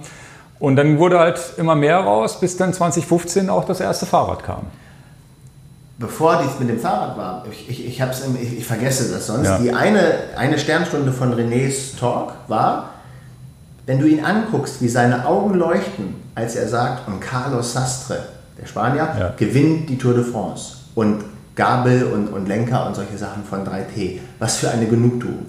Ja, und vor allem war das auch natürlich ein äh, war das natürlich für ihn auch rein geschäftlich ein voller Erfolg, weil die ja. Leute das im Fernsehen und seine Marke ja. und seine Produkte wurden naja, gekauft. Aber welcher, ne? welcher Podcast-Zuhörer denkt sich jetzt aus, ich habe dieses Steckenpferd, ich gebe alle meine Energie rein, ich will, dass das ein Erfolg wird, welches Produkt es auch immer ist. Ähm, oder ein Musiker, der das erste Mal seinen Song im Radio hört. Ja, ja. ja, und dann jetzt in dem Fall war es jetzt, er sieht, die, der Tour de France-Sieger hat meine Produkte. Damit, und da achte ich. Ja, das Leuchten in seinen Augen und dieser, dieser berechtigte Stolz Ja. Freut mich ja richtig. Naja, viele von euch werden so ein 3T-Produkt sicherlich irgendwo schon mal gehabt haben, irgendeine Sattelstütze und sonst wie. Und mich hat 3T vorbaumäßig, glaube ich, verfolgt mich jetzt schon auch seit fünf bis zehn Jahren. Ja. Und das und ist, äh, die machen super Produkte, ist noch nie und wir, wir durften ja dann auch einmal oben gucken, wie das Ganze getestet wird. Auch sehr interessant, wie die Produkte am Limit getestet werden. Ja. Wir hatten jetzt ja auch mal diese Diskussion Rahmenbruch und etc. Und mit ja, ja, das ist der Pinarello-Rahmen da bei der Tour de France. Und äh, jetzt werdet ihr in den, in den Videos, die wir produzieren für YouTube, weiß nicht, wann die dann live gehen, auch mal sehen, wie so ein Rahmen als Testrahmen durchläuft. Sehr schön. Dann haben ja, wir die Produktion gesehen, wie eine Carbonkurbel von Hand gemacht wird. Das ist sicherlich auch ein ja. sehr interessantes Also da haben wir einen eigenen ausführlichen Film drüber gemacht und wir durften sehr, sehr viel filmen. Es waren nur so zwei, drei Carbonteile, die sie zur Seite gelegt haben und das Pressen selber ist so ein Prozess, den sie nicht äh, zeigen wollen. Wir waren jedenfalls komplett da, aber also es ist schon. Also ihr werdet, ihr werdet, na, ihr werdet viel, ihr werdet, ihr werdet, viel sehen, was wichtig ist, dass halt diese, diese Geheimnisse nicht, nicht nach außen treten, die, die sie, weil know letztendlich dieses Know-how wurde ja in Deutschland ja, eingekauft. Genau, mit THM, genau. wer das nicht weiß. Also der René hat dann auch äh, bei, ist bei, 3D, bei THM eingestiegen, wie die Verhältnisse da kauftechnisch sind, habe ich gar nicht. Nee, ich auch nicht. Ja. Aber ihr kennt vielleicht TRM mit den berühmten Clavicula-Kurbeln und mit vielen Tuning-Teilen ja. und, und ähm, die sitzen nach wie vor in Deutschland. Und die äh, Leute, die Ingenieure und auch die Techniker, die die Sachen gemacht haben, wurden dort angelernt. Das finde ja. ich auch interessant. Also das ist, äh, dieser Produktionsprozess, den wir da gestern gesehen haben, und wie gesagt, ich verspreche euch, das Video ist nicht langweilig, weil wir mussten nur ganz, ganz wenig nicht zeigen, aber wir konnten ganz viel zeigen, wo man dann wirklich sieht, wie die verschiedenen Layer sind. Und ein Augenöffner für mich war auch, dass wir ja dass ich die, das, das Carbon ist ja eigentlich so wie so ein Baumwollstoff, den man einfach von so einer Rolle runterzieht. Ne? Ich kenne das schon länger, aber für dich, ich habe mich gefreut. Ich habe das ja noch nie so, so, so live gesehen. Das heißt, es ist eigentlich Du kaufst so eine, so eine große Rolle wie, und, und, nimmst so, wie als wenn du irgendwo so in einen Stoffladen gehst, schneidest du so eine Bahn ab und dann schneidest du so ein bisschen aus, was du haben willst. Und die unterschiedlichen Qualitäten, die waren mir so gar nicht bewusst. Das heißt, es gibt so ein ganz fein gewebtes Carbon, was auch dann letztendlich, wo dann der Stoff auch dreimal dünner ist als bei einem grob gewebten. Und der ich weiß jetzt nicht, was das wievielfache der kostet, aber. Äh, nee, wir hatten jetzt zwei, zwei Rollen, das haben wir für euch in dem Video schon vorbereitet. Ich gehe jetzt im Podcast mal drauf an. Also wir haben jetzt so, ihr müsst euch das vorstellen wie so eine Garnrolle. Ja. Hier die rechte Garnrolle, hier die linke Garnrolle. Und der Enrique, der uns da betreut hat, der sagte, naja, weil ihr ja immer fragt nach Geld. Rechts ein Kilo Carbon in der Hand, Rohstoffpreis 18 Euro, also pro Kilogramm. Pro Kilogramm. Ja. Linke Hand eine Carbonfaser und sie sind beide schwarz. Ja. Einkaufspreis 500 Euro. Ja. Und dann wird immer, wird ja auch mal klar, aber ich habe doch das gleiche in der Hand, ist doch beide schwarz, rechts und links. Das ist ganz, ja. ganz nett. Das also ich habe mich sofort, so erklären, ich habe mich halt sofort erinnert an die vielen YouTube-Fragen, ja, wie kann man denn 3000 Euro für einen Rahmen verlangen? Oder, oder 4.500 sogar, oder was auch immer. Ne? Und warum kostet, kann, ich kriege doch da den Rahmen für 1.500 Euro. Das, und das, das, das war für mich, das war für mich aber ein Augenöffner. Wir haben zwei verschiedene Stoffe. Der eine ist etwas dicker, etwas gröber, genauso stabil, wahrscheinlich ein bisschen schwerer, aber ein bisschen leichter zu verarbeiten, weil der dünnere, um die gleiche Dicke herzukriegen, muss ich ja drei Lagen ver verbauen. Ja, ne? am Ende des Tages. Und dann äh, dann, dann, dann habe ich, hab ich, hab ich für mich selber jetzt, weil man redet immer über Carbon Layering und sonst wie und das ist da ein bisschen komplizierter, deswegen ist der Rahmen teurer, aber ich habe es jetzt verstanden. Schön. Also das war. Also ihr werdet in dem Video viel darüber. Genau, wo ich dann wirklich sage, okay, na klar, die Lagen muss ja auch einer kleben und so weiter. Und das war ganz, ganz offenes Wort von, dem, von dem Enrique und René auch.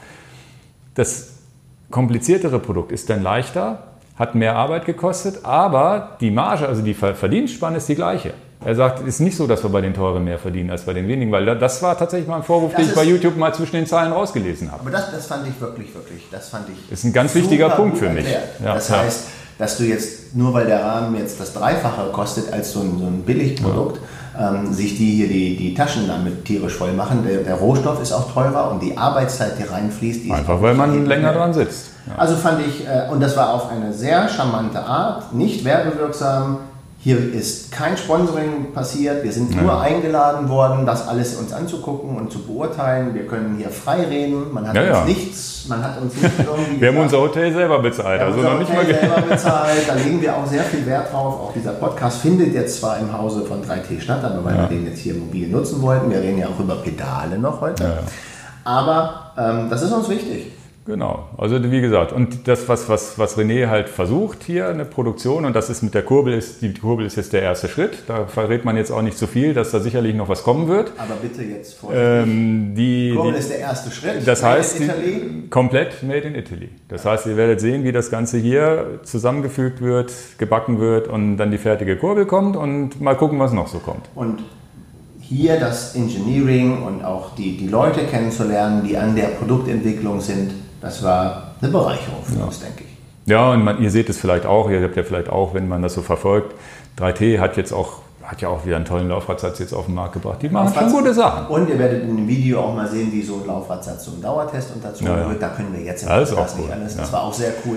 Haben also viel. äh, Genau. Das heißt, heute ist der Podcast dran und natürlich eine kleine Ausfahrt in der Gegend Ja. von Bergamo. Ja, wir dürfen hier einmal noch mal ein bisschen gucken. Also Bergamo, ich war gestern hier mal laufen, ist schon, ist schon eine schöne Stadt. Also Ähm, muss man schon sagen. Gegend und, und Ausfahrten. Ich, äh, da haben wir gestern Abend noch drüber geredet. Es wird ja auch eine Veranstaltung gemacht. Ja, nach ja. der Größe Hast du den Namen auf dem Schirm, wie das heißt? Ja, Jeroboam, aber ich bin ja gar nicht hier der Alkoholiker im Team. Ich weiß auch gar nicht, wie das genau ausgesprochen wird. Die Leute, die Weinkenner sind, die wissen das dann. Das ist eine Bezeichnung für eine Größe einer Weinflasche, nämlich die 3-Liter-Flasche. Also diese Veranstaltung, die Sie haben, ich sage es bestimmt falsch, Jeroboam, ist die Bezeichnung hier für eine 3 Liter ähm, äh, Weinflasche und das ist ein Gravel-Event, was hier in der Nähe von Bergamo äh, stattfindet. Da sind wir schon wieder eingeladen, aber es ist auch 300 Kilometer auf Gravel. Ich kann es nicht oder vielleicht fange ich dann morgen an, dafür eisern ja. zu trainieren. Ähm, dafür sollten wir vielleicht auch mal hier positiv Werbung machen. Die wird also Ja, das 3T nennt sich, das steht hier tatsächlich auf einem dieser Bilder, Fran, Franciacor- Franciacorto Bike Festival. Wir können also so schlecht Italienisch. Ja, wir gucken mal, wir- wir werden mal einen Link- ein Link in die-. Link in die Shownotes Ich glaube, machen. 22. September dieses Jahr findet es statt. Ihr könnt natürlich auch eine kürzere Strecke fahren, 150 Kilometer. und Ja, aber der Witz ist, der Witz ist, es gibt 75 Millimeter, äh, 75, 75 750 Milliliter Flaschen Wein, es gibt 1,5 Liter Flaschen Wein, es gibt eine 3 Liter Flasche Wein und danach sind die Stre Strecken bemessen. Das heißt, du fährst 75 Kilometer, 150 oder 300. Jetzt packen wir den Insider von dem abendlichen, äh, wo wir natürlich den René komplett drauf festnageln. Ja, ja. Jetzt für euch äh, ein Insider beim Abendessen. Diese 300 Kilometer Gravel-Strecken, der- das soll als weltweite Serie ausgebaut werden. Also er hat, hat glaube ich, sechs Standorte schon wo er es So. macht. Auch, äh, übrigens auch in Deutschland, in der sächsischen Schweiz irgendwie, da muss ich Pass nochmal... auf, pass auf. Ja. Die Story ist ja, jetzt wisst ihr ja, also 6 mal 300 Kilometer Gravel verteilt auf dieser Welt. Und der René hat gesagt, derjenige, der alle sechs Strecken Der Erste, sechs, der Erste. der 6 mal 300 Kilometer gefahren ist, wird von ihm eine hausgemachte 18 Liter Flasche äh, Wein bekommen. genau. Also Irgendein lokaler euch, Wein ist legt das euch hier. Ne? ins Zeug.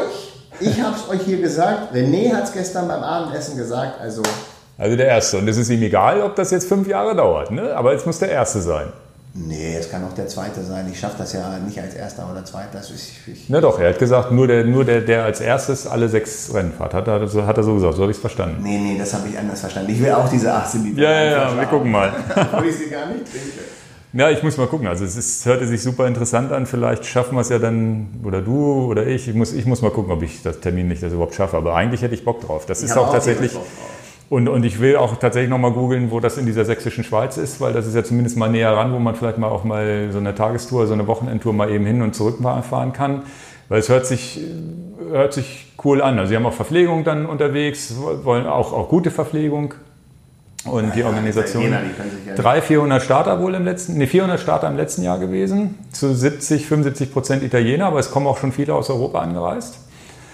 Und das ist auch tatsächlich was, haben wir auch gestern Abend besprochen, diese Gravel-Events in Deutschland fehlen uns noch komplett. Ne? Aber das kommt immer mehr und kommt immer mehr. Also es gibt so ein Amerika paar... ist schon sehr weit dabei, ja. Italien ist auch sehr weit dabei mit Gravel-Events. und ähm, Haben wir übrigens auch gesprochen, also Podcast wird schon wieder drei Stunden lang, aber das müssen wir auch nochmal erwähnen. Wir haben auch gesprochen mit, der, mit dem wie heißt er, hieß er jetzt? Andrea, genau, der dann uns erzählt hat, naja, diese Gran Fondo-Geschichte ist ja in Italien. Ach nee, das war Eddie. Eddie. Die Gran Fondo-Geschichte war ja auch so groß hier in, in, in Italien. Ne? Das Gran Fondo, ich weiß nicht, ob das so ein Fachbegriff ist oder sogar ein Markenname. Das heißt, das sind diese ganz langen, langen Rennen hier. Und er meinte, das nimmt so dermaßen ab, weil die, weil die Leute so satt sind, da diese, diese, diese, diese Rennen zu fahren. Na, jetzt müssen wir ja aufpassen. Wir haben ja sicherlich auch viele Zuhörer, die das lieben und die in solchen Rennen aufgehen und sagen, ich finde das ja. super, mit einem 42er Schnitt da rumzunageln und ein Rennen zu fahren.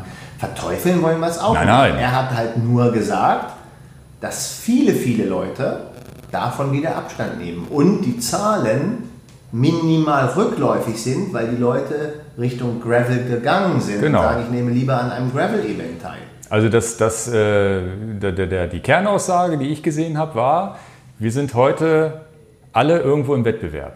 Das heißt, wir haben einen stressigen Job, stehen vielleicht im Wettbewerb mit anderen Leuten, kommen abends nach Hause, machen unsere kleine Abendausfahrt und die wird schon zum Wettbewerb, und genauso hat er es auch gesagt, weil ja schon die Strava-Segmente. Genau. Ne? Und die Leute gucken zu, ich fahr, kann ich ja nicht spazieren fahren und so weiter. Das heißt, man steht schon, schon bei den normalen Ausfahrten im Wettbewerb. Genau. Und dann fährt man noch zu den Wettbewerben am Wochenende, wo es auch nur darum geht, um die beste Zeit. Und dann habe ich wann mich. kommen wir denn mal zur Ruhe? Genau, das und dann habe ich mich wiedererkannt ein bisschen, weil ich ja auch gut, ich mache auch noch Triathlon-Wettbewerbe und so weiter. Ja. Und, aber ich weiß noch, wie ich beim Alp Extrem, wie geil ich das fand, dass das kein Wettbewerb war. Genau.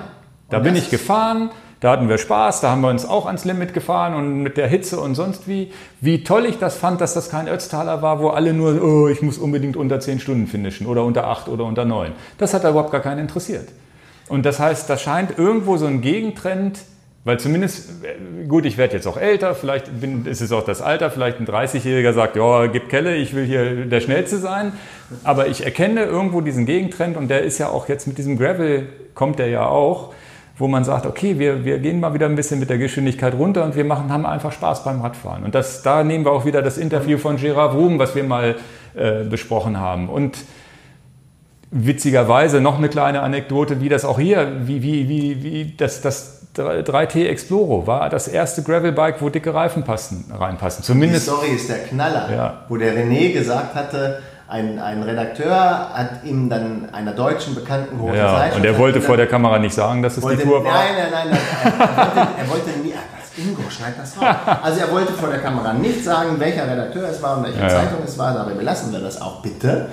Und der hat ihn, als das Exploro vorgestellt wurde mit diesen breiten Reifen, hat gesagt, ja nice, Bike, sehr schön, aber so richtig Zukunft, wer braucht so Das ist doch die Nische der Nische. Die Nische der Nische und so richtig Zukunft hat sowas wahrscheinlich nicht. Ja. Der dann letztes Jahr zu ihm kam und sagte, ich möchte mich bei dir entschuldigen. Dass ich habe mich so gehört. Dass ja. ich so falsch schlage, hätte ich selber nicht gedacht. Und ich möchte mich bei dir entschuldigen. Ist eine tolle Geste ja. wiederum. Jetzt dürfte man ja vielleicht sagen, welcher Redakteur es ist, aber wir halten uns nee, den Namen des Redakteurs haben wir gar nicht. Wir, wir halten uns an die Spielregeln. Und der René war aber auch wieder, wo, wo das wieder so ein leuchtender Moment in seinem Gesicht war, wo er sagte, na siehst du mal. Ja. Der, hat, der hat tatsächlich gesagt, ich habe mich geirrt. Das ist das perfekte Rad für 95 Prozent aller Leute. Und das ist eine Aussage, die ist. Ähm, und das geht. Das ist krass. Und das ist ja was, was wir leben, was wir immer wieder erleben, auch mit unseren Kunden erleben, die sagen: Ja, geil.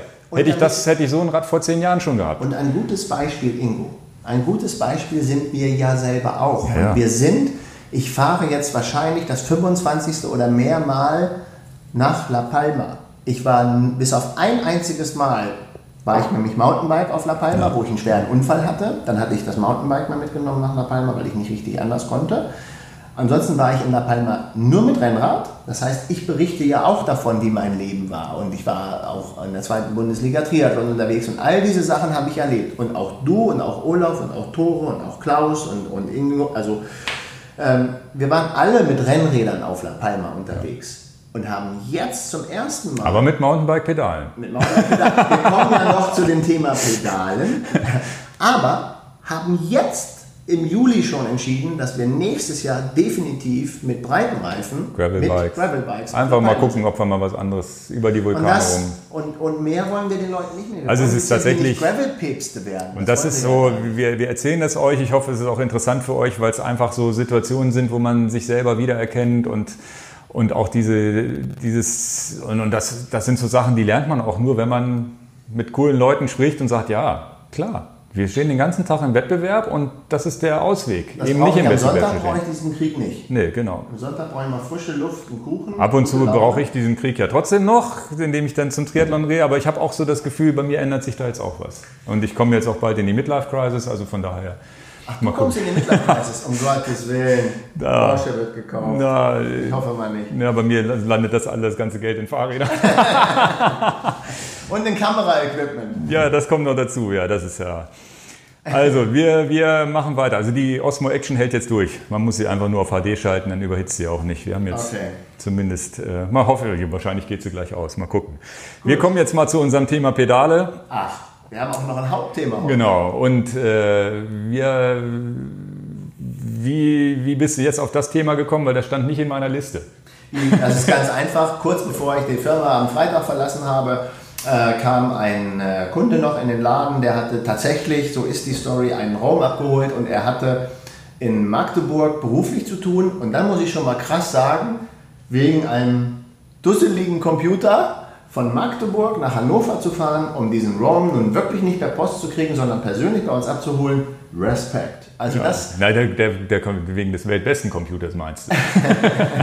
Aber ähm, er kam halt rein und das finden wir super. Wir verschicken viel Ware, aber dass jemand sagt, ich habe zufälligerweise und Magdeburg und Hannover ist auch nicht in einer Stunde gefahren. ja, doch Anderthalb Stunde. Schon. Ja, ja, okay.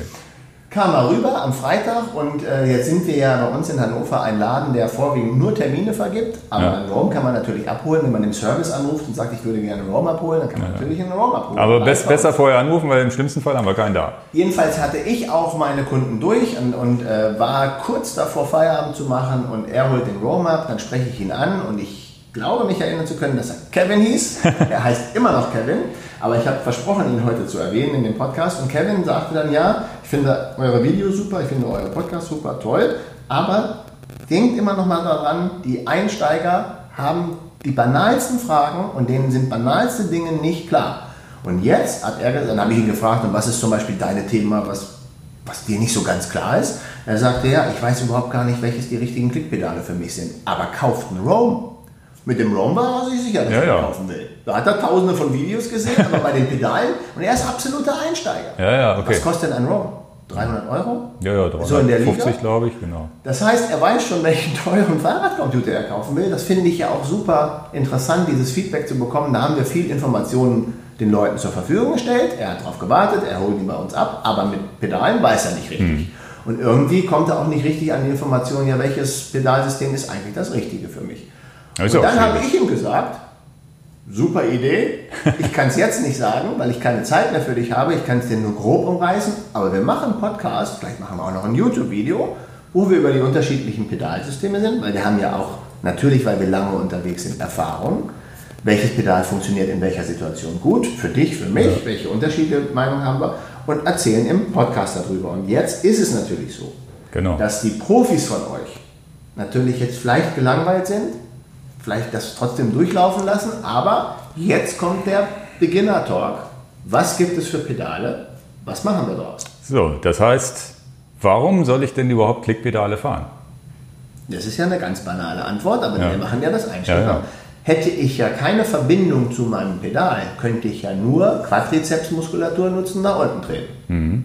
Ich kann also weder nach hinten eine Zugbewegung machen, da sind wir jetzt schon in Fachbegriffen für den Einsteiger, also eine Bewegung nach unten, was ich gerade sagte, was der Oberschenkel, der Quadrizepsmuskel natürlich macht, die, die Bewegung stumpf nach unten, die kann ich ja immer machen. Aber die Zugbewegung, ganz wichtig, nicht die Hubbewegung, sondern die Zugbewegung. Praktisch Pedal ist jetzt runtergetreten, jetzt muss es ja irgendwie in den hinteren Bereich, also von vorne nach hinten. Ja. Wenn wir jetzt mal nicht Also das kann man sich so vorstellen. Denkt mal nicht die, die, Kreisbewegung. Die, die, die, die, die, das Wichtigste oder die beste Umschreibung dessen ist, wenn man sich äh, Hunde-AA vom Fuß abwischt. Diese Hast Bewegung. du mal von mir gelernt, ne? Nee, die, das habe ich schon in anderen Büchern auch gelesen. Ich okay. wollte jetzt nicht. Aber jetzt denkt ihr mal zurück kurz, wir nehmen mal nicht die Kreisbewegung, ja. sondern damit es in, in, in, in, der, in, dem, in dem Podcast für euch einfach verständlich ist, wir nehmen ein, ein Viereck, ein Quadrat, dann haben wir eine Seite runter, also die Pedale mhm. nach unten, dann haben wir eine Seite horizontal, wir nach denken jetzt mal kurzfristig nicht in, in, in rund, sondern ja, ja. In, in vier Schritten. Also runter, Druck, dann nach hinten. Das ist eigentlich die Zugbewegung ja. für die Profis von euch, die gerne sagen, meine Zugphase. Das mhm. ist eigentlich die Zugphase. Ingo hat sie beschrieben mit, ich habe Hundescheiße unterm Fuß, die ja. ich weg. Also dieses Wegkratzen nach hinten. Dann haben wir eine Hubbewegung. Das ist dann, wenn ich das Quadrat nach oben gehe. Und dann letztendlich wieder diese Phase nach vorne letztendlich keine Schubbewegung, aber wieder das. Jetzt ist es doch aber so, dass viele denken, diese Hubbewegung ist die, die mich schneller macht. Dabei habe ich jetzt schon erfahren oder in, in Büchern auch gelesen, so Trainingsbüchern, dass die Hubbewegung eigentlich dafür da ist, wie beim Schwimmen, Arm aus dem Wasser, entspannen und dann wieder ziehen. Also, das heißt, dieses nach oben ziehen ist. Fangen wir sortiert an, Ingo. Ja. Ja, also, Entschuldigung, ich wollte dich nie unterbrechen. Aber das nach oben ziehen ist tatsächlich so, wo man eher sagt, da lasse ich den, die Muskeln ein bisschen hängen und ziehe zieh das nicht mehr aktiv nach oben. Jetzt ne? kommen zwei Sachen hinzu. Wir, wir, geben einen Tipp mit Pedalen mit einklicken und wie man pedalieren sollte. Ja. Und für die Einsteiger kommen dann solche paar Fachbegriffe zum, zum, zum Tragen. Die entscheidenden beiden Phasen, die euch nach vorne bringen, die den Druck aufs Pedal bringen, die euch schneller machen, das sind die Phasen Druckbewegung nach unten und Zug. Und Zugbewegung, wir nennen sie wieder Wunde AA am Fuß, dieses ja. Wegkratzen nach hinten. Das gibt tatsächlich Druck aufs Pedal, wo ich nach vorne Das komme. macht schnell. Das ja. macht schnell. Insbesondere im Zeitfahren muss man, glaube ich, auch wirklich immer darauf achten, macht die Zugbewegung. Genau. Gibt's und in auch. dem Augenblick holst du dir auch so viel Schwung, dass du schon von alleine der Fuß nach oben wieder genau. wandert. Ne? Und jetzt ist die, die, die, die Schwierigkeit, in dem Moment, du hast ja immer einen Fuß unten, einen Fuß oben. Und wenn ich jetzt diese sogenannte Hubbewegung mir sehr viel Mühe geben wollte, dass ich in der Hubbewegung, also in der Phase hinten hoch, äh, da richtig ziehe, als wenn ich so... Ja, dann vergesse ich immer dem anderen Bein runterzudrücken. Pass ne? auf, wenn ich da ziehe, so ich stelle mir jetzt vor, ich ziehe den, die Leine vom Rasenmäher oder vom Motor anschmeißen, da hoch. Ja, ich habe ein Problem.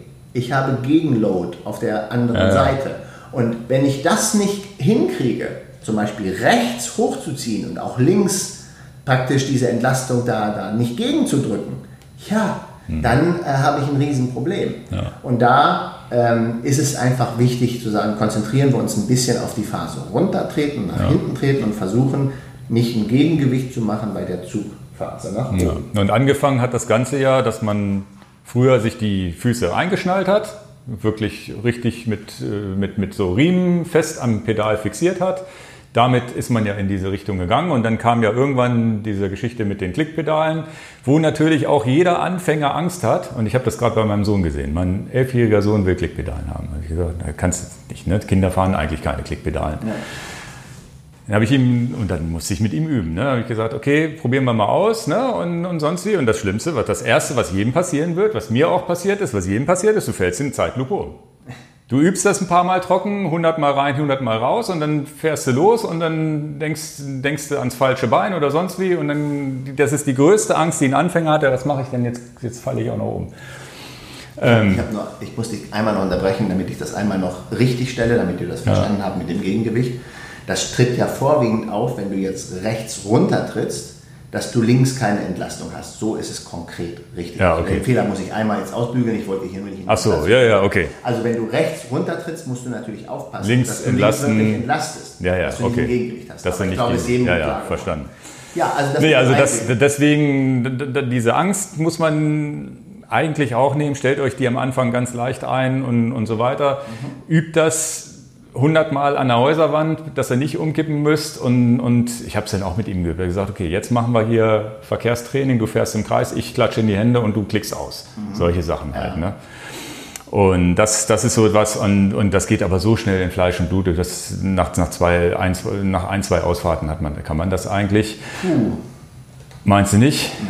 Kinder haben Talent, aber wenn du als älterer Mensch da einmal einsteigst, das ist nicht nach zwei Ausfahrten. Du weißt jetzt aber auch nicht, ob der Kunde überhaupt schon mal Klickpedal gefahren ist oder? Nein, da sind wir gar nicht weit. Nee, ja. nein, nein, nein. Der ist noch nie gefahren? Nein, er okay. hat noch keine Klickpedale. Er weiß nicht, welche er kaufen soll. Ach, aber einen Wurm hat er schon mal ja. abgeholt. Wir aber, machen das ja auch. Ja, ja. Er würde dann jetzt wahrscheinlich, wenn der Podcast noch live geht, vielleicht habe ich ja noch Glück, habe ich ihm ja versprochen, dass wir es ja, machen, dass er jetzt noch die Woche nutzt und dann erst am Freitag weiß, welcher Pedal. Ja, ja. okay, also das heißt, und, und, und diese, diese Angst, das mit dem rein rausklicken, da, da sind wir ja aber auch schon, welche Pedale soll ich als Anfänger wählen? Und ich meine, ich habe damals mit so einer Shimano SPD Mountainbike-Pedale angefangen, weil die einen beidseitigen Einstieg hat und weil man die extrem leicht einstellen kann und extrem leicht auch wieder rauskommt. Und wenn ich mir jetzt so eine Dura Ace Shimano Off the Top oder so eine Look-Pedale richtig mit, mit Dampf angucke, dann muss ich ja schon wirklich wissen, welche Bewegung ich genau mache und, und, und auch mit Kraft dagegen dagegen drücken. Jetzt würde ich, würde ich in der konkreten Beratung einsteigen, welche Pedale brauche ich für welches Fahrrad. Ja. Und dann würde ich aber nochmal einsteigen für unsichere Leute. Okay. Das würde ich trennen. Also nehmen wir vielleicht einmal kurz den Rennradfahrer. Also dann würde ich jetzt aber erstmal sagen, es gibt eigentlich grob gesagt zwei Arten von Klickpedalen. Ja. Einmal die Mountainbike Schlamm, Offroad, Cross und sonst wie geeignete Klickpedale und ja. dann die Klickpedale, die wirklich nur für Rennrad, Straße, Asphalt und möglichst kein Dreck, Triathlon und so weiter geeignet ist. Das Richtig. heißt, wir haben im Grunde stehen wir ja schon mal vor einer 50-50-Entscheidung, welche der beiden nehme ich, ja. weil du kannst zwar die Road-Pedale ist nicht wirklich empfehlenswert, um sie im Gelände zu nutzen. Aber umgekehrt, die Mountainbike-Pedale macht auch nicht wirklich, und da gibt es auch Tests bei YouTube schon, die macht dich auch nicht wirklich viel langsamer, wenn du sie auf dem Rennrad benutzt. Da kommen wir aber konkret zu. Erstmal das heißt, hast du richtig gesagt, das, ist das ist zwei Welten. Die Weiche, ne? welche nehme ich? Ganz klar, welche Weiche totaler Quatsch ist, die können wir jetzt schon sagen. Das sind Rennradpedale an Gravelbikes, an Mountainbikes und garantiert an Downhillbikes ist die falsche Antwort. Ja, ja also Downhillbikes klickt man gar nicht ein. Ne? Nein, das ist, Flatpedal. Das ist dann ja, also eine andere Kategorie. Genau. Okay, also hätten wir jetzt die, und das machen wir tatsächlich, also hättet ihr jetzt die, die Idee, ihr wollt natürlich wirklich bergunter fahren und müsst auch viel springen und auch äh, nicht dann in dem Sprung im schlimmsten Fall ja, schnell vom Rad trennen wollen, dann ist das das sogenannte Flat Pedal, also ja. nicht einklicken. Die haben dann oft so kleine Nägelchen drunter, damit ja. man nicht abrutscht und da trägt Nägel man das, und da trägt man ja auch so spezielle Mountainbike-Schuhe, die so weich unten sind, dass man da wirklich auch fest Ich glaube, dass die Mehrheit unserer Kundschaft nicht Flat nee, Pedal genau. unten sind, deswegen haben wir es jetzt nur angesprochen, aber mit einklicken, aber es gehört mit dazu, genau. Es gehört damit dazu.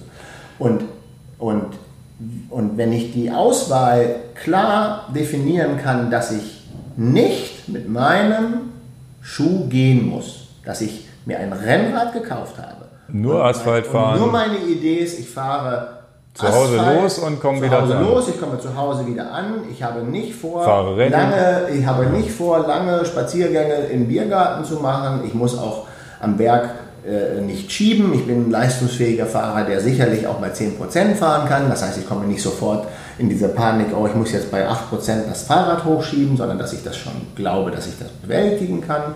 Und dass ich auch gar kein Typ für einen Feldweg bin und all das nicht bin und ein Rennrad mir kaufen will, dann macht die Anschaffung eines Rennradpedals auch am meisten Sinn. Ja. Und dann ist es natürlich auch gut, dass ich nicht, wie du es jetzt geschrieben hast, wäre meine Meinung, dann ist es wirklich auch nicht sinnvoll, jetzt noch ein Mountainbike-Pedal zu kaufen, weil ich mit dem Mountainbike-Pedal das Ein- und Ausklicken leichter lernen kann.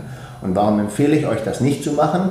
Weil es geht einfach viel Geld über die Wupper. Ihr kauft ja, ja. ein Mountainbike-Pedal. Ja, müsst einen Schuh, einen Mountainbike-Schuh noch dazu kaufen. 60 Euro ja, ja. ein Mountainbike-Schuh, der verschlingt die nächsten mindestens 100 Das heißt, man, und, und das, dann, dann Rennradpedale lassen sich ja auch normalerweise und einstellen. Dann wäre meine Empfehlung auch ein einfaches Rennradpedal, kostet dann auch irgendwo um die 50 Euro oder in die, Preisklasse, besser, wo, in die Preisklasse, wo ihr einsteigen kann, steigt ihr dann ein. Und dann gebe ich euch auch wirklich die Gewissheit, man muss ein bisschen mehr Zeit investieren, das zu lernen. Ein Rennradpedalsystem zu lernen ist etwas schwieriger als ein Mountainbike-System, aber ihr werdet das hinkriegen und ich äh, würde sagen, kein Geld verschwenden. Wenn das, mhm. wenn das klar ist, dann kauft euch vielleicht lieber den besseren Schuh. Das Pedal ist nicht so ganz so dramatisch wichtig, da jetzt statt 50 oder 60 100 Euro auszugeben für ein Pedal, aber ein guter Schuh den merkt er schon, ja, ist ja. der Schuh in sich von der Passform besser. Wenn dann die Füße einschlafen, ist auch nicht wirklich gut, ne? Genau, Deswegen. Pedalsystem, da kommt es vielleicht auch nicht darauf an, dass es das super leichteste Pedal wird oder eben ja. auch nicht. Aber das ist, ist schon so, dass Rennradpedale doch schon schneller und steifer und ein bisschen fester am Schuh Was sitzen. Was macht denn das Rennradpedal jetzt anders zum Mountainbike-Pedal? Also das Rennradpedal hat in der Regel ja nur einen einseitigen Einstieg. Deswegen ja auch die Aussage, es ist nicht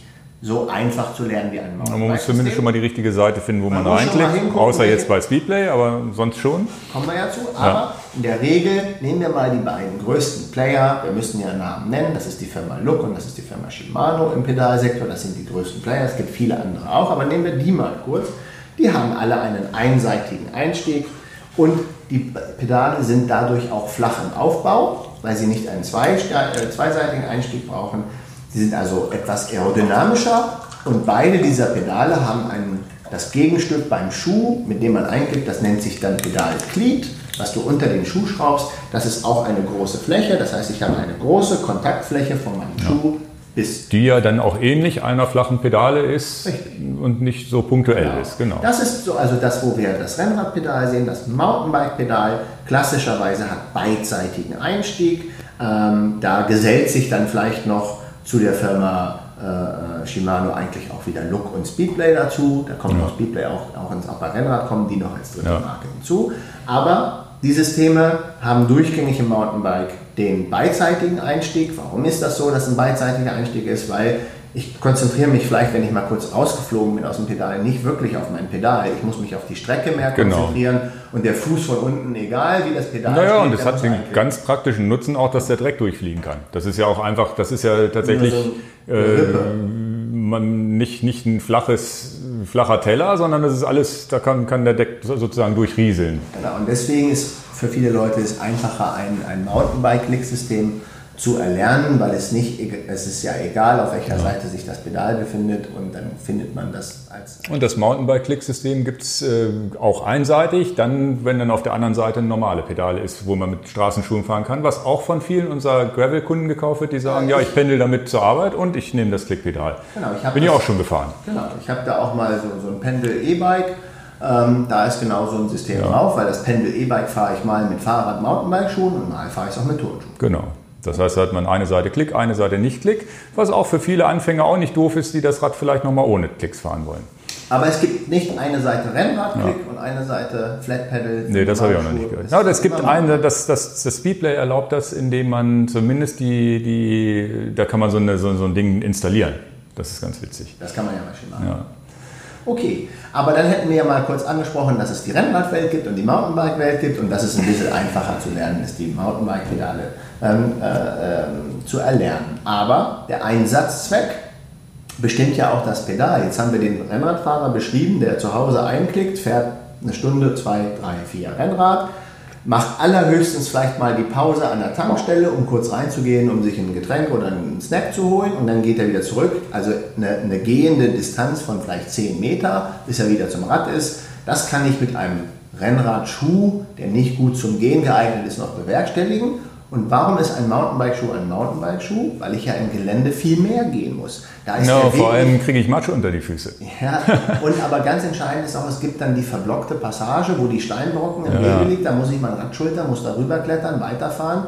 Oder es gibt die Steigung, die momentan zu matschig ist und das Rad rutscht durch ja. und muss ich dann schieben. Und dann muss der matschige Schuh muss sich trotzdem wieder einklicken lassen. Genau. Das heißt, die Glieds sind ja auch viel, viel kleiner. Die sind deshalb so klein, damit der Dreck auch mal eben einmal runterklacken und dann geht der Dreck genau. runter. Und also wenn ihr also Gravel und, und, Gravel zählt auch dazu, das kann euch beim Gravel natürlich auch passieren, ja. wenn ihr jetzt von dem klassischen schotterigen Feldweg dann abweicht und sagt, ich nutze mein Gravelrad auch für die Waldautobahnen, die Waldwege und der nächste Step, ich nehme es ein bisschen als Mountainbike-Ersatz. In der Regel ist bei Gravel der Mountainbike-Schuh im Einsatz. Ja. ja. Jetzt gibt es von Shimano den nächsten extra Gravel-Schuh, haben ja. Sie den genannt. Und von der Erfahrung dürfen wir euch berichten. Wir haben ja gerade über unsere Insel La Palma gesprochen. Wir sind früher immer mit Rennradschuhen auf La Palma unterwegs gewesen und da wir ja nicht nur älter werden, sondern auch bequemer werden und sagen, wir trinken auch da nochmal einen zweiten Orangensaft und gehen mhm. auch nochmal da ein bisschen mal gucken und machen. Ja, machen viele Fotos und gehen dann doch so mal zum Aussichtspunkt über, über so ein bisschen schottrig, wo wir genau. dann das Rad geschoben haben. Genau, dann ist genau das Gegenteil. Wir gehen nicht 10 Meter in die Tankstelle rein, sondern und, und wir gehen dann auch während unserer Radfahrt auch ein bisschen auf Explore-Tour ja. und wir gehen ein bisschen mehr haben wir jetzt alle auf Major, auf La Palma, äh, auf Mountainbike-Schuhe umgestellt und ein Mountainbike-Pedal. Wobei wir ja Rennräder nutzen. Mhm. Also die Kombination ist dann wieder ganz normal. Genau. Das heißt, das ist so tatsächlich für jemanden, der nicht competitive ist und wo ich bin damit, ich bin mit Rennradschuhen, also das es geht schon so weit, dass ich im Winter mit, mit Rennradpedalen zu fahren, mache ich auch schon nicht, auch nicht auf dem Rennrad. Ich habe das einmal gemacht. mit mal, ich fahre Speedplay und das ist das Schlimmste, was einem passieren kann. Ne? Man fährt die ganze Zeit natürlich Asphalt mit dem Rennrad, klar. Und dann muss man mal pinkeln stellt sich so schön an den, an, in den Rasen rein und denkt, der ist ja, ist ja trocken, war aber nicht. Danach habe ich schön mit dem Stock versucht, irgendwie diese ganze Peke aus meinem Pedal wieder rauszukriegen, damit ich mich auch wieder einklicken kann. Ne? Also das heißt, im Winter oder bei schlechten Witterungsverhältnissen auch immer wieder, also wenn ihr euch einen Winterschuh anschafft, schafft euch den als Mountainbike an und wechselt lieber einmal im Herbst die Pedale. Ne? Denkt immer daran, wenn ihr die Pedale wechselt, von jetzt würde ich noch ein paar, also ich glaube, das mit den Pedalen haben wir jetzt eigentlich schon so gut rübergebracht. Genau. Ich würde jetzt noch ein paar Tipps vom Bikefitter hier mit rein, reingeben, wenn es okay Ja, wir machen jetzt die Bikefitting-Tipps und danach gehen wir nochmal auf die Marken ein, die wir fahren, genau. wo wir Erfahrung haben. Und ich würde noch mal kurz, weil du gerade gesagt hast, im Winter schraubst du das andere Pedal dran. Dann kommt der erste Tipp natürlich, wenn ihr im Sommer mit dem Rennradpedal auf eurem Rennrad oder notfalls auf dem Gravelbike unterwegs seid und dann im Prinzip ein flaches Pedal habt und einen sehr flachen Rennradschuh habt, und ihr sitzt auf Sitzhöhe XY, nehmen wir jetzt mal an, ihr sitzt auf 74 cm und stellt dann um im Winter auf das Mountainbike-Pedal und den dickeren Mountainbike-Schuh im Winter, weil der ja auch gepolstert ist und auch warm ist, mhm. dass ihr nicht vergesst, den Sattel hochzustellen. Mhm. Also ihr könnt nicht den Sattel im Sommer auf 74 cm mit einem flachen Rennradschuh und flachen Pedal fahren, und im Winter stellt er den Sattel nicht höher, hat aber einen wesentlich höheren Schuh. Okay. Dann könnte schon sein, dass er wirklich auf 76 cm, 2 cm höher einstellen muss oder auf 75 cm. Ja, das ist am meisten so ein Zentimeter Sohle, würde ich jetzt denken. Ja, ja. ja, aber das machen ja viele nicht und wir sind im Anfängertalk. Ja. Wir sind nicht in dem Talk, dass das Selbstverständlichkeit ist, sondern wir sind im Anfängertalk. Denkt dran, anderer Schuh, anderes Pedal. Aber das ist natürlich schwer zu messen, wie dick die Sohle ist. Kann man sich dann so ein bisschen, würde ich ja empfehlen, sich dadurch behelfen, dass man tatsächlich diesen Hackentrick macht, guckt, wie stehe ich auf meiner Pedale nee, mit der Hacke. Du siehst ja den Hacken nicht. Nee. Na, Vorher-Nachher-Effekt. Mit dem einen Schuh und mit dem anderen, dann sehe ich doch zumindest, aber man sieht nicht die Zentimeter, ne? Also ihr könnt natürlich gerne ein Bikefitting buchen, wo die beiden ja, ja. Sommer- und Winterkleidung gemessen werden. Der Bikefitter kann das auf einen Millimeter genau messen. Ansonsten muss man sich annähern, indem man annähern, einfach guckt, genau. ist das jetzt ein Zentimeter? Ja, meistens ist es ein Zentimeter, mehr als ein Zentimeter wird das schon nicht sein, aber... Aber ein Zentimeter ist es fast immer. Ja, ja, okay. Und das war ja nur ein Hinweis für die Anfänger, dass sie es nicht stumpf ignorieren sollen. Ja. und die, allein das Wissen hilft ja schon definitiv. Zumindest mal drüber nachzudenken. drüber nachzudenken. Und meistens hat man es vielleicht auch ein bisschen im Gefühl dann sogar. Mhm. Okay. Und die, die, äh, dann gibt es ja noch Einstellungen hauptsächlich. Das Allerwichtigste ist doch, wie ich den Glied, also das, was ich unterm Schuh schraube, positioniere. Ja. Und da ist ja einer der wichtigen Punkte, den ganz viele Anfänger machen, die erstmal die Spitze erstmal schön gerade ausstellen. Also, was meinst du mit Spitze gerade ausstellen? Naja, dass ich den parallel zum Rahmen sind. Genau, dass die Füße sozusagen parallel sind und nicht so, wie sie eigentlich sind. Eigentlich sind ja Füße immer, oder bei vielen immer so ein bisschen, hacken ein bisschen nach innen. Wenn genau, man jetzt, jetzt spazieren geht oder wenn man sich jetzt mal an sich herunterguckt, hinstellt, sind ja die Fußspitzen immer so ein bisschen nach außen. Nee, da, da machst du einen riesen Fehler. Okay. Ähm, musste ich minimal korrigieren auf eine nette Art, aber nehmen wir, jetzt ist aber viel Bike Bikefitting-Know-how dabei. Ja. Wir können ja nicht alles durchackern, aber die wichtigsten Sachen sind, weil du das gerade sagtest, du stehst und guckst an dir runter. Und ich, ich möchte natürlich auch die Leute noch mit was überraschen, wenn sie zum Bikefitting kommen, denn wenn die das alle gehört haben, konzentrieren sie sich jetzt alle, dass sie richtig stehen. Aber wir nehmen jetzt mal den Fall, wir denken uns die Situation, Du gehst durch Bergamo irgendwo mit mir, wir reden über Gott und die Welt, über was auch immer, über einen Podcast und dann bleibst du stehen vom Schaufenster, was dich interessiert. Ja. Und jetzt gucke ich. Ja, ja, das ist mir klar. Das ist die, die, Fußposition ist wichtig, nicht die, die nicht ich mich künst, genau. nicht, nicht, wenn ich jetzt sage, ach, ich stelle mich jetzt mal hin und mache meine Füße. Das ist mir genau. klar. Ich und muss unkonzentriert sein. Der ja, Fitting-Prozess ist deswegen wichtig, dass ich das den Leuten nicht sage, was jetzt passiert. Ja, ja. Wenn ich denen sage, dann stellen die sich alle hin wie bei der Bundeswehr. Ja, ja. darum geht es ja gar nicht. Nee, jetzt kommt aber folgender Fakt, das hast du jetzt gesagt. Dann werdet ihr sehen, dass sehr viele Menschen die Fußstellung wie ein V haben. Das wolltest du, glaube genau, ich, das wollte ich. Dass genau. der Hacken nach innen ist und die Füße vorne so ein bisschen. Das ist bei, bei, bei den meisten Menschen so, wenn sie es unbewusst sind. Wenn, sobald man sich konzentriert, nicht mehr. Das ja, ist klar. Ja Und dann könnt ihr das jetzt ja in eurem Umfeld zu Hause mit euren Freunden und Familien und wie auch immer Arbeitskollegen selber mal beobachten ja. ab morgen. Ja, ja. Dann werdet ihr merken, dass sehr viele das haben, aber nicht alle. Ja, das ist klar. Und, Ausnahmen bestätigen Und der Bikefitter, der, den, ähm, der nicht anders kann, der ich ja bin, der nicht anders kann, sieht immer, welche Stellung die Leute beim Fuß haben, weil ich das einfach, ich bin ja drauf getrimmt und geschult. Und es können auch die Füße unterschiedlich stehen. Und die können auch die Füße unterschiedlich stehen. Jetzt gibt es hier diese eine, die bei uns den, den Eurovision ge gewonnen hat. Und wenn du das als Bikefitter siehst, die hat genau umgekehrte Fußstellung, äh, diese Lena. Ne? Aber wie oft, hast, wie oft hast du denn Leute mit umgekehrten Füßen? Selten wahrscheinlich. Ne? Selten. Aber du hast Aber sie. jetzt ist der entscheidende Punkt. Wir kommen noch zu einem Fehler, den du ja, hast, ja. aber da kommen wir noch zu. Aber manchmal hat man den Kunden und dann muss das Glied für den eben komplett anders eingestellt werden, mhm. als für den, der diese, die du normal findest, diese leichte Faulheit. Ja. Jetzt gibt es einen Fehler, den du in der Denkensweise machst und das ist auch okay so, weil dann habe ich Chance, dir den Fehler aufzudecken, weil ich ja der Bikefitter bin. Jetzt stehst du ja vor dem Schaufenster und guckst auf deine Füße. Was hast du denn falsch gemacht in der Planung? Du hast Gewicht auf deinem Fuß. Mhm. Das heißt, du bist ja nicht, du schwebst ja nicht in der, als wenn du dich auf so einen, Turnerbarren hängst ja, ja, stimmt, und die Füße ja, schweben.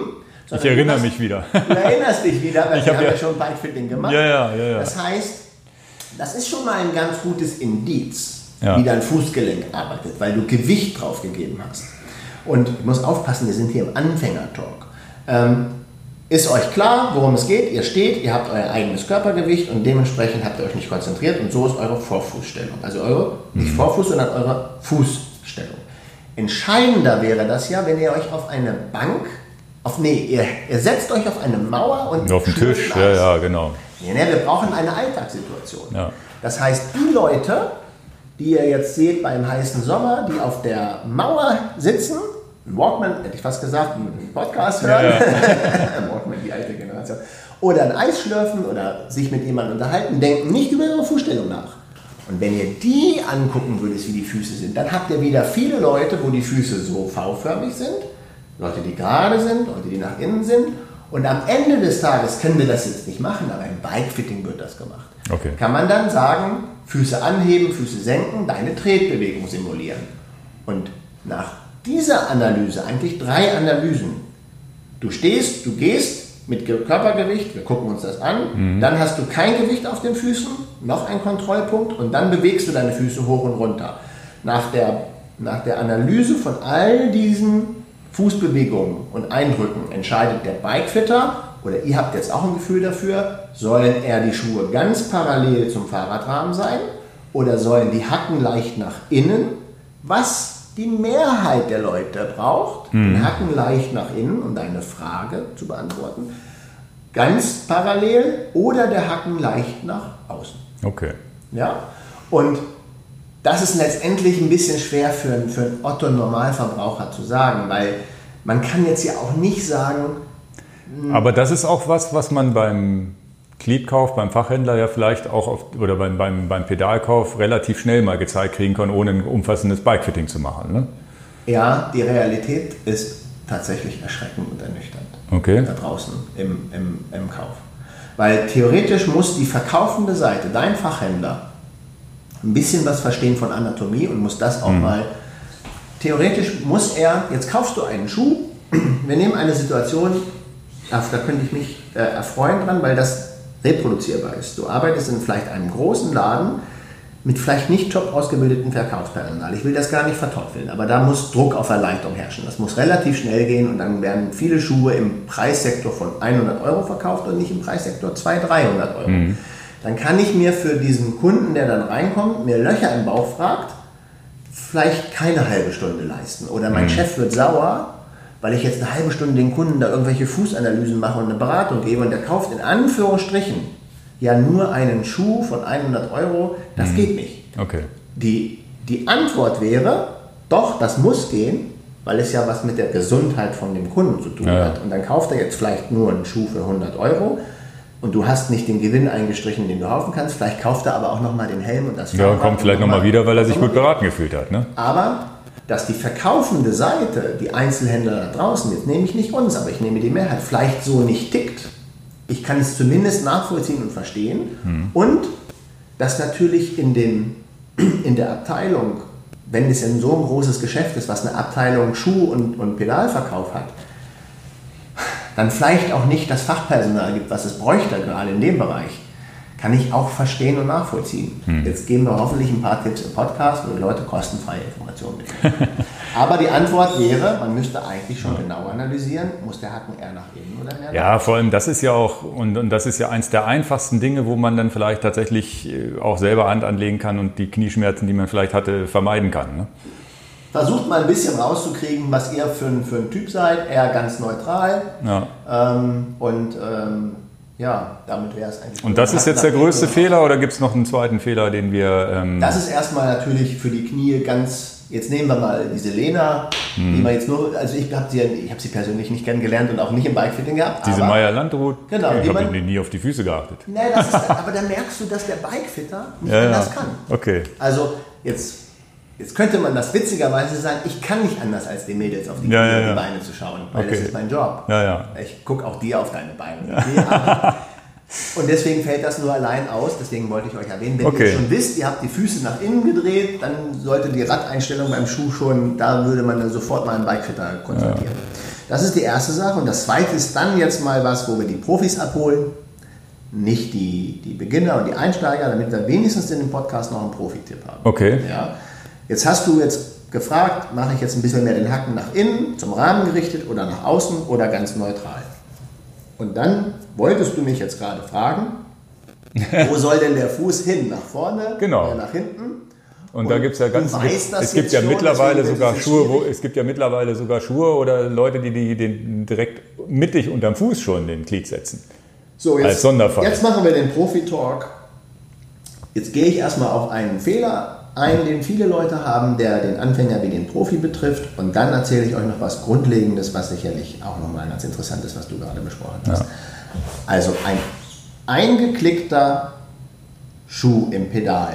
Da muss ich ja irgendwann mal bestimmen, muss ich jetzt eigentlich den Schuh und damit meinen Fuß weiter nach vorne bewegen, Richtung über die Pedalachse oder auf die Pedalachse, oder nehme ich den Fuß weiter nach hinten, dass ich das Gefühl habe, ich habe praktisch die Pedalachse eher unter meinen Zehen.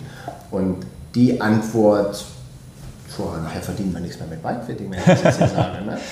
Also ich, aber die Wahrheit darf trotzdem an, an, an den Tisch. Die Mehrheit der Leute, die im Verein rumfragt, die Leute fragt, die lange in der Radszene sind und auch mal ein paar YouTube-Videos anguckt und so, die werden dann mal gehört haben, dass unter dem Gelenk 1, also nach innen das Gelenk von dem großen C, das erste Gelenk, das innere, da sollte die Pedalachse sein.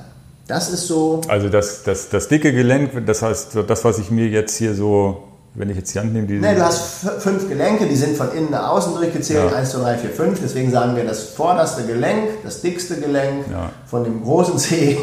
Also da, wo man seinen großen C an und wieder abhebt, ja. der Punkt genau. und da dann die Mitte. Ne? genau. Dieser, dieser Punkt, da soll die Pedalachse drunter sein.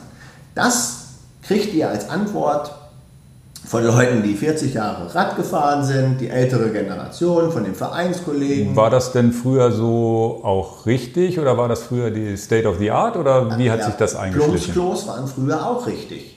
Nein, die Frage ist, ob es da war das früher immer so, dass das für richtig gehalten wurde. Genau. Okay. Das war so die Meinung. Genau. Okay. Ja, genau. Also weil man es einfach nicht besser wusste genau. oder noch nicht auch weiter analysiert. Auch die Lunge freigemacht war auch richtig. also ich, ich, kann nicht als diese blöden Antworten geben. Früher war das die Erkenntnis und okay. man hat gesagt, das ist so richtig. Ja. Aber man muss mal vielleicht mal neue Erkenntnisse, hat mal was revidieren. Müssen wir ja ganz Und wo kommen die neuen Erkenntnisse her? Kann man das sagen? Oder? Naja, es wird ja viel Wissenschaft, heute kann man ja viel mehr wissenschaftlich untersuchen mit Kraftübertragung, ähm, dass es eigentlich gar nicht so ist, dass ich da messbar die meiste Kraftübertragung habe. Und mhm. da kommen wir nochmal in banalen Sachen wieder zu. Ähm, aber das mache ich naja. kurz hinten angestellt, sonst überschlage ich mich. Die kurze, die kurze äh, Info für die Profi-Talks, die dann praktisch sagen, mach das nicht mehr. Okay. Sondern wenn du jetzt fünf Gelenke hast, sind die ja nicht auf einer Linie. Die sind ja das innere Gelenk, 1, wir nennen es von 1 mhm. bis 5 durchgezählt. Großer C zum kleinen C ist eine schräge Linie. C ist 5 und das ist, das Linie. genau. Nehmt euch das zu Herzen und probiert es dann wenigstens mal aus, wenn ihr lange unterwegs seid und sagt, Mensch, habe ich jetzt gerade im Podcast gehört, ich habe genau diese Meinung gehört, wie sie, wie sie Dan im Podcast ja. gesagt hat. Probiert mal aus, dass euer Fuß weiter über das Pedal nach vorne geht, sodass Gelenk 1 nicht mehr auf der Achse liegt, sondern vor der Achse liegt. Und mhm. dann kommt letztendlich, wenn du diese fünf Gelenke hast, das mittlere Gelenk, Gelenk 3, das sollte vielleicht mehr auf der Achse liegen. Das heißt, das heißt im Grunde nimmt man einen Querschnitt, also davor, genau, den Durchschnitt vom kleinen zum großen C, davon den toll Durchschnitt als Linie. Okay. Genau, toll beschrieben. Und dann kommt ihr zu den altbackenen Bike-Twittern, die das vielleicht halt nicht mitgekriegt haben, dass das nicht mehr so gemacht wird. Die sagen dann, das hast du falsch gemacht. Dann sagt ihr, nee, du hast nicht die neuesten Erkenntnisse. okay, aber probiert wobei, das mal aus. Wobei es da ja. sicherlich auch Menschen gibt, die sagen, naja, mir passt das so gut, ich habe so dicke Waden oder sonst wie, ich muss das doch so haben, weil es ist ja, gibt ja doch diese individuellen Entscheidungen mhm. oder vom Gefühl, wo man sagt, ich setze mich jetzt übers Bikefitting hinweg, weil, weil es sich besser anfühlt oder mich schneller macht, was auch ja, dann immer. Dann gebe ich ein Alltagsbeispiel davon, wo ich, das, wo, wo ich das auch unterschreibe, was du sagst. Also ja, das, was du sagst, hat natürlich Richtigkeit. Ja. Gegen ein persönliches Empfinden, was ich denn besser finde, kann man ja nicht gegen ankämpfen, auch mit keiner, genau. mit keiner wissenschaftlichen Untersuchung. Wenn ich aber nach neuesten Erkenntnissen an etwas neu rangehe und jetzt habe ich den Einsteiger, der jetzt mit der Sache bewegt, beginnt, dann lade ich den Einsteiger ja schon ein zu sagen, beginn mal. Ja, mit dem damit, optimalen mit, mit Punkt, der, der, optim, der sozusagen objektiv optimal ist. Genau. Und, und dann kann ich immer noch abweichen. Und ein schönes Beispiel, wie ich mich ja auch selber da zurückrudern kann, wo ich sage, ich kann ja nicht, was ich persönlich gut und schlecht finde. Nun habe ich mit 18 meinen Führerschein gemacht und mir hat keiner einen Tipp gegeben, wie ich denn meinen Autositz einzustellen habe. Also ich sage mhm. das mal als Beispiel, was auch eine Realität ist. Und dann stelle ich mir das so ein, wie ich denn meine, wie ich Auto zu fahren. Dann kommt man 20 Jahre später zum ADAC Sicherheitstraining, weil man mal sagt, auch jetzt kann ich mir das mal erlauben, ich mache das mal, mhm. kann ja nicht doof sein, man kriegt es vielleicht zum Geburtstag geschenkt. Dann bist du bei dem ADA, ich rede ja von mir, ja, ja. dann bist du bei diesem ADA Sicherheitstraining und dann sagt der Typ, der der, der Profi-Autofahrer ist, Herr Miesen, so können Sie ja nicht Auto fahren. Sie sitzen ja viel zu, viel zu weit weg vom Lenkrad. Hm. Also wie man das so kennt, ne? so ein Manta. Ja, ja, so. Ja. Und also so haben Sie in einer kritischen Situation, wenn das Reh auf, auf, auf, die Straße fährt oder so, haben Sie wenig Gewalt über ein, ein Lenkrad. Ein Autorennfahrer, ein, ein Rallye-Fahrer, ein Formel-1-Pilot braucht das Lenkrad viel näher dran. Hm. Sie fahren ja eher wie so ein relaxter Harley-Davidson-Fahrer. Jetzt kommt Folgendes hinzu. Der Profityp vom ADAC Sicherheitstraining das ist seine Profession. Der sagt mir die neuesten Erkenntnisse und auch noch kann das super beweisen. Also der Autofitter. Ich, ja, ist ja der Autofitter. Ja. gutes, gutes Wort, Autofitter. und er hat recht, aber ich kann es trotzdem nicht machen. Das okay. bestätigt eigentlich der Ja, weil du dann uncool aussiehst im Auto. Ne? Du willst natürlich weiter so mit. Also, der hat natürlich recht. Ich muss also meinen Autositz jetzt weiter nach vorne machen. Und er hat auch recht. Ich kann natürlich viel direkter lenken und etc. Ja, ja. Aber natürlich gebe ich ihm recht und ich kann auch beweisen, dass er recht hat und so. Aber wenn ich dann eine lange Autofahrt mache von sechs Stunden, ich kriege die Krise. Mhm. Also, und deswegen kann ich auch verstehen, wenn jemand sagt, der Bikefitter hat recht. Ich habe das ausprobiert für zwei Monate. Das funktioniert für mich gar nicht. Ja, für denjenigen, der neu in die Sache einsteigt, ist es wahrscheinlich gar kein Problem. Ja. Hätte ich von Anfang an, also im Auto. Um noch nie Rennrad gefahren, der macht das einfach so und freut sich. Ja. Weil das ja noch nicht anders gewohnt ist. Und das ist dann zum Beispiel auch, jetzt mache ich nicht so viel Werbung fürs Bikefitting, aber ist euch klar, dass ein gutes professionelles Bikefitting bei ausgebildeten Leuten mit Know-how, ganz wichtig, nicht mhm. so, nicht so äh, nach dem Motto in dem kleinen Hinterzimmer, der gar nicht weiß, worum es geht. Dann könnt ihr auch als Neuling und Einsteiger diese Fehler natürlich vermeiden und startet nicht mit den Fehlern in eurem Naja, Fall. und man muss auch als Bikefitter muss man am, am Ball bleiben. Das ist yes. genau wie der Steuerberater, wenn der die Steuergesetze nicht mehr kennt, die sich gerade geändert haben. Und bei euch ist es, ihr wart ja jetzt auch da bei diesem Festival, da haben wir auch ein kleines Video gemacht. Bei der ISCO-Schulung? ISCO-Schulung, was das war. Und dann mit der Kurbellänge gab es mal ein Video, also da gehen wir jetzt nicht nochmal drauf ein, ja, aber, aber, das da ist so. Man das ja hinterfragen. Genau. Wie gut ist das Team? Welches okay. Know-how? Also da, wie gesagt, für euch Anfänger ist das jetzt wichtig Ihr wisst jetzt grob, wenn ihr Pedale und Glied kauft, welche auch immer, wisst ihr jetzt grob, wie ihr es einstellen müsst. Ihr könnt das machen. Ihr könnt dann immer noch Hilfe in Anspruch nehmen, wenn ihr merkt, oh, es passt doch nicht so, gehe ich vielleicht doch lieber zum Bikefit, aber ihr könnt es auch probieren. Und wenn ihr euch wohlfühlt, fahrt da 1000 Kilometer mit und ihr habt keine Probleme, dann fahrt auch weiter. Und wenn ihr, das ist mir jetzt für die Anfänger sehr wichtig, wenn ihr das Gefühl habt, und wie, wie ich das politisch korrekt sage, weiß ich jetzt gar nicht, ich gehe mal drauf los, Freestyle-mäßig, das Gefühl habt, eure Fußgelenke und eure Füße sind minimal nicht der Norm entsprechend. Dann müssen Alarmglocken angehen, dann sollte man Profis ja. konsultieren. Vielleicht nicht den Vereinskollegen, der meint, ich bin ganz gut im Triathlon, habe viel Ahnung. Hm, also vielleicht. Ja, und diese, diese Abweichung, die wir jetzt besprochen haben, ja auch, das ist ja, was ich ja auch schon erwähnt habe. Es gibt Schuhe, wo man jetzt die Glieds in der Mitte äh, drauf macht. Das ist ja dann so wie ich das verstanden habe, für, für Leute, die, die einen speziellen Anwendungszweck haben, dass sie vielleicht nur touren wollen und so weiter. Und halt, die, die gibt es nicht, die Schuhe. Ja, es gab mal, oder zumindest wird es gebastelt, sagen wir mal so. Es gab zwei Fälle, aber ich wollte dich ja. nicht korrigieren. Genau, erzählen, aber es ist so, es ist ja, und das sind ja auch wieder Sonderfälle, wo sich Leute Schuhe gebaut haben, wo sie gesagt haben, ich mache mir den Glied so, als würde ich, ja, wie, wie, wie die Oma, die mit einem normalen Fahrrad einfach Fuß drauf aufs Pedal und damit losfahren. Und, und dann gibt's ja auch noch diese, diese Leute, dass man sagt, im Triathlon eher den Glied vielleicht noch weiter nach hinten, um die Waden zu entlasten, schneller laufen zu können. Das sind ja dann noch so Sonderfälle, genau. die darüber hinauskommen können. Ja. Die sind für den Anfänger jetzt erstmal unwichtig. Ihr, ihr hört jetzt einfach nicht mehr zu. Ja, aber wir kommen zu dem Profi-Talk gleich. Ich ja. erzähle erstmal zu Ende. Und, und das, das sind ja, zumindest wollte ich mal diese Sonderfälle angesprochen haben. Okay. Du kannst da wahrscheinlich noch ein bisschen in die Tiefe gehen, weil du dich jetzt damit mehr beschäftigt hast. Jetzt entschuldigen wir uns mal minimal für die Anfänger. Die nehmen es jetzt einfach mal mit. Jetzt sind wir im Profi-Talk. Profi-Talk. Hast du eben auch schon gesagt, ja. dass wir im Profi-Talk sind. Ja. ja. Also jetzt sind wir im, jetzt im wir Hochleistungs... Deep, deep, jetzt sind wir im nerdigen Bereich. Ja, das, was man... Ähm, wir müssten uns ja eigentlich mal grundsätzlich fragen, wo haben wir denn die maximale Kraft von unserem Oberschenkel? Die haben wir ja garantiert nicht, wenn wir die Pedale runtertreten mit unserem Bein. Und mit Gelenk 1 und 2 und 3 haben wir die auch gar nicht. Und jetzt kommen wir in den Profi-Talk, da hole ich die Einsteiger wieder ab. Du versetzt dich in deine Kindheit, wo du das erste Mal eine Dose plattgetreten hast. Kein Kind auf dieser Welt, kein Kind mit dem instinktgetriebenen Verständnis mhm. kommt auf die Idee, mit den Zehen oder mit den Ballen eine Cola-Dose platt zu treten. Ja. Denn das Kind weiß, mit dem Hacken habe ich mehr Kraft. Ja. Also theoretisch wäre ja das Beste, nur wenn ich das Bild nehme das Glied unter den Hacken zu machen. Aber, ja aber du lachst. Aber tatsächlich wäre es so, mit dem Hacken habe ich mehr Kraft. Oder, was du jetzt angesprochen hast, kommt jetzt zum Tragen, wenn ich mein Glied in der Mitte des Schuhs hätte, ja. weil die Cola-Dose mit dem ganzen Plattenfuß runtertreten oder die Fanta-Dose. Mhm. Ähm, das geht dann wieder sehr gut. Aber mit den Beinen geht es am schlechtesten. Okay. Und die Erwachsenen, jetzt nehmen wir nicht die Kinder, die im Fitnesscenter sind, und müssen eine Fußpresse mit 180 Kilo hochtreten. Die, die machen das ja Fuß. auch mit ja, dem ganzen Fuß. Ja, so. Also betrachten wir nur die Phase stumpf nach unten. Denkst wieder an das Einstiegsquadrat. Mhm. Wo müsste denn idealerweise für die maximale Kraft in der Abwärtsbewegung dein Glied sein?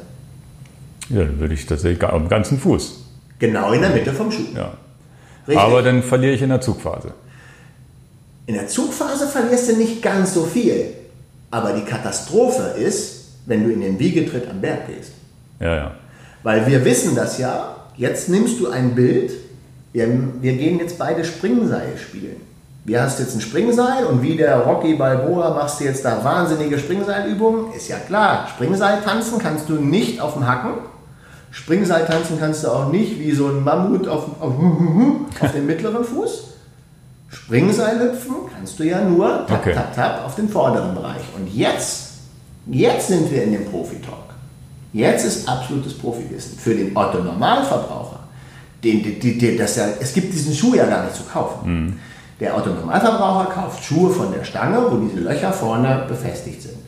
Und der hat dann auch alles richtig gemacht, um den Kompromiss zu gehen, auch am Berg mit dem Schuh zurechtzukommen. Mhm. Ja, Wäre ich in dem absolut nerdigen Bereich, dass ich sage, ich möchte Deutschlands Altersklassenweltmeister werden, auf 20 Kilometer Zeit fahren, flach. Und was anderes interessiert mich nicht. Darauf richte ich mein ganzes Leben aus, mein ganzes Budget. Mich interessiert nicht Alpe d'Huez, ich will das alles nicht. Vielleicht wäre ich dann ein Kunde, der sagt, ich lasse mir einen speziellen Schuh bauen, weil ich ihn mhm. nicht kaufen kann, wo die Gliedbefestigung in der Mitte ist weil ich einfach statt 380 Watt dann 390 Watt treten kann und dadurch werde ich dann Altersklassen Aber aufstehen beim, beim im Wiegetritt sofort 50 Watt, 100 Watt weniger. Ja, ja, aber es ist eine Riesensache, okay. und, aber ich richte mich da was aus. ein, äh, ein äh, Nicht-Freund von mir, aber ein Freund von, von Thomas. Mhm. Der ist mit Rob Kiesch befreundet und ich hatte Rob Kiesch, äh, der hat fünfmal äh, Race Across America äh, gewonnen und den hatte ich auch mal im, nicht im kompletten Bike-Fitting, aber er war mal da, haben ein paar Sachen gemacht als Besuch in Hannover und dann hatte ich ihn mal nach ein paar Sachen gefragt, wo man so, so experimentiert und das ist wieder der profi-nerdige Bereich. Bin ich der Fahrer, der sagt, pass mal auf, ich möchte Race Across America gewinnen. Mir brennen meine Füße nach einem Tag so sehr, dass ich das Rennen beenden muss. Und habe richtig Probleme, dass ich nächsten Tag nicht mehr meine Schuhe anziehen kann.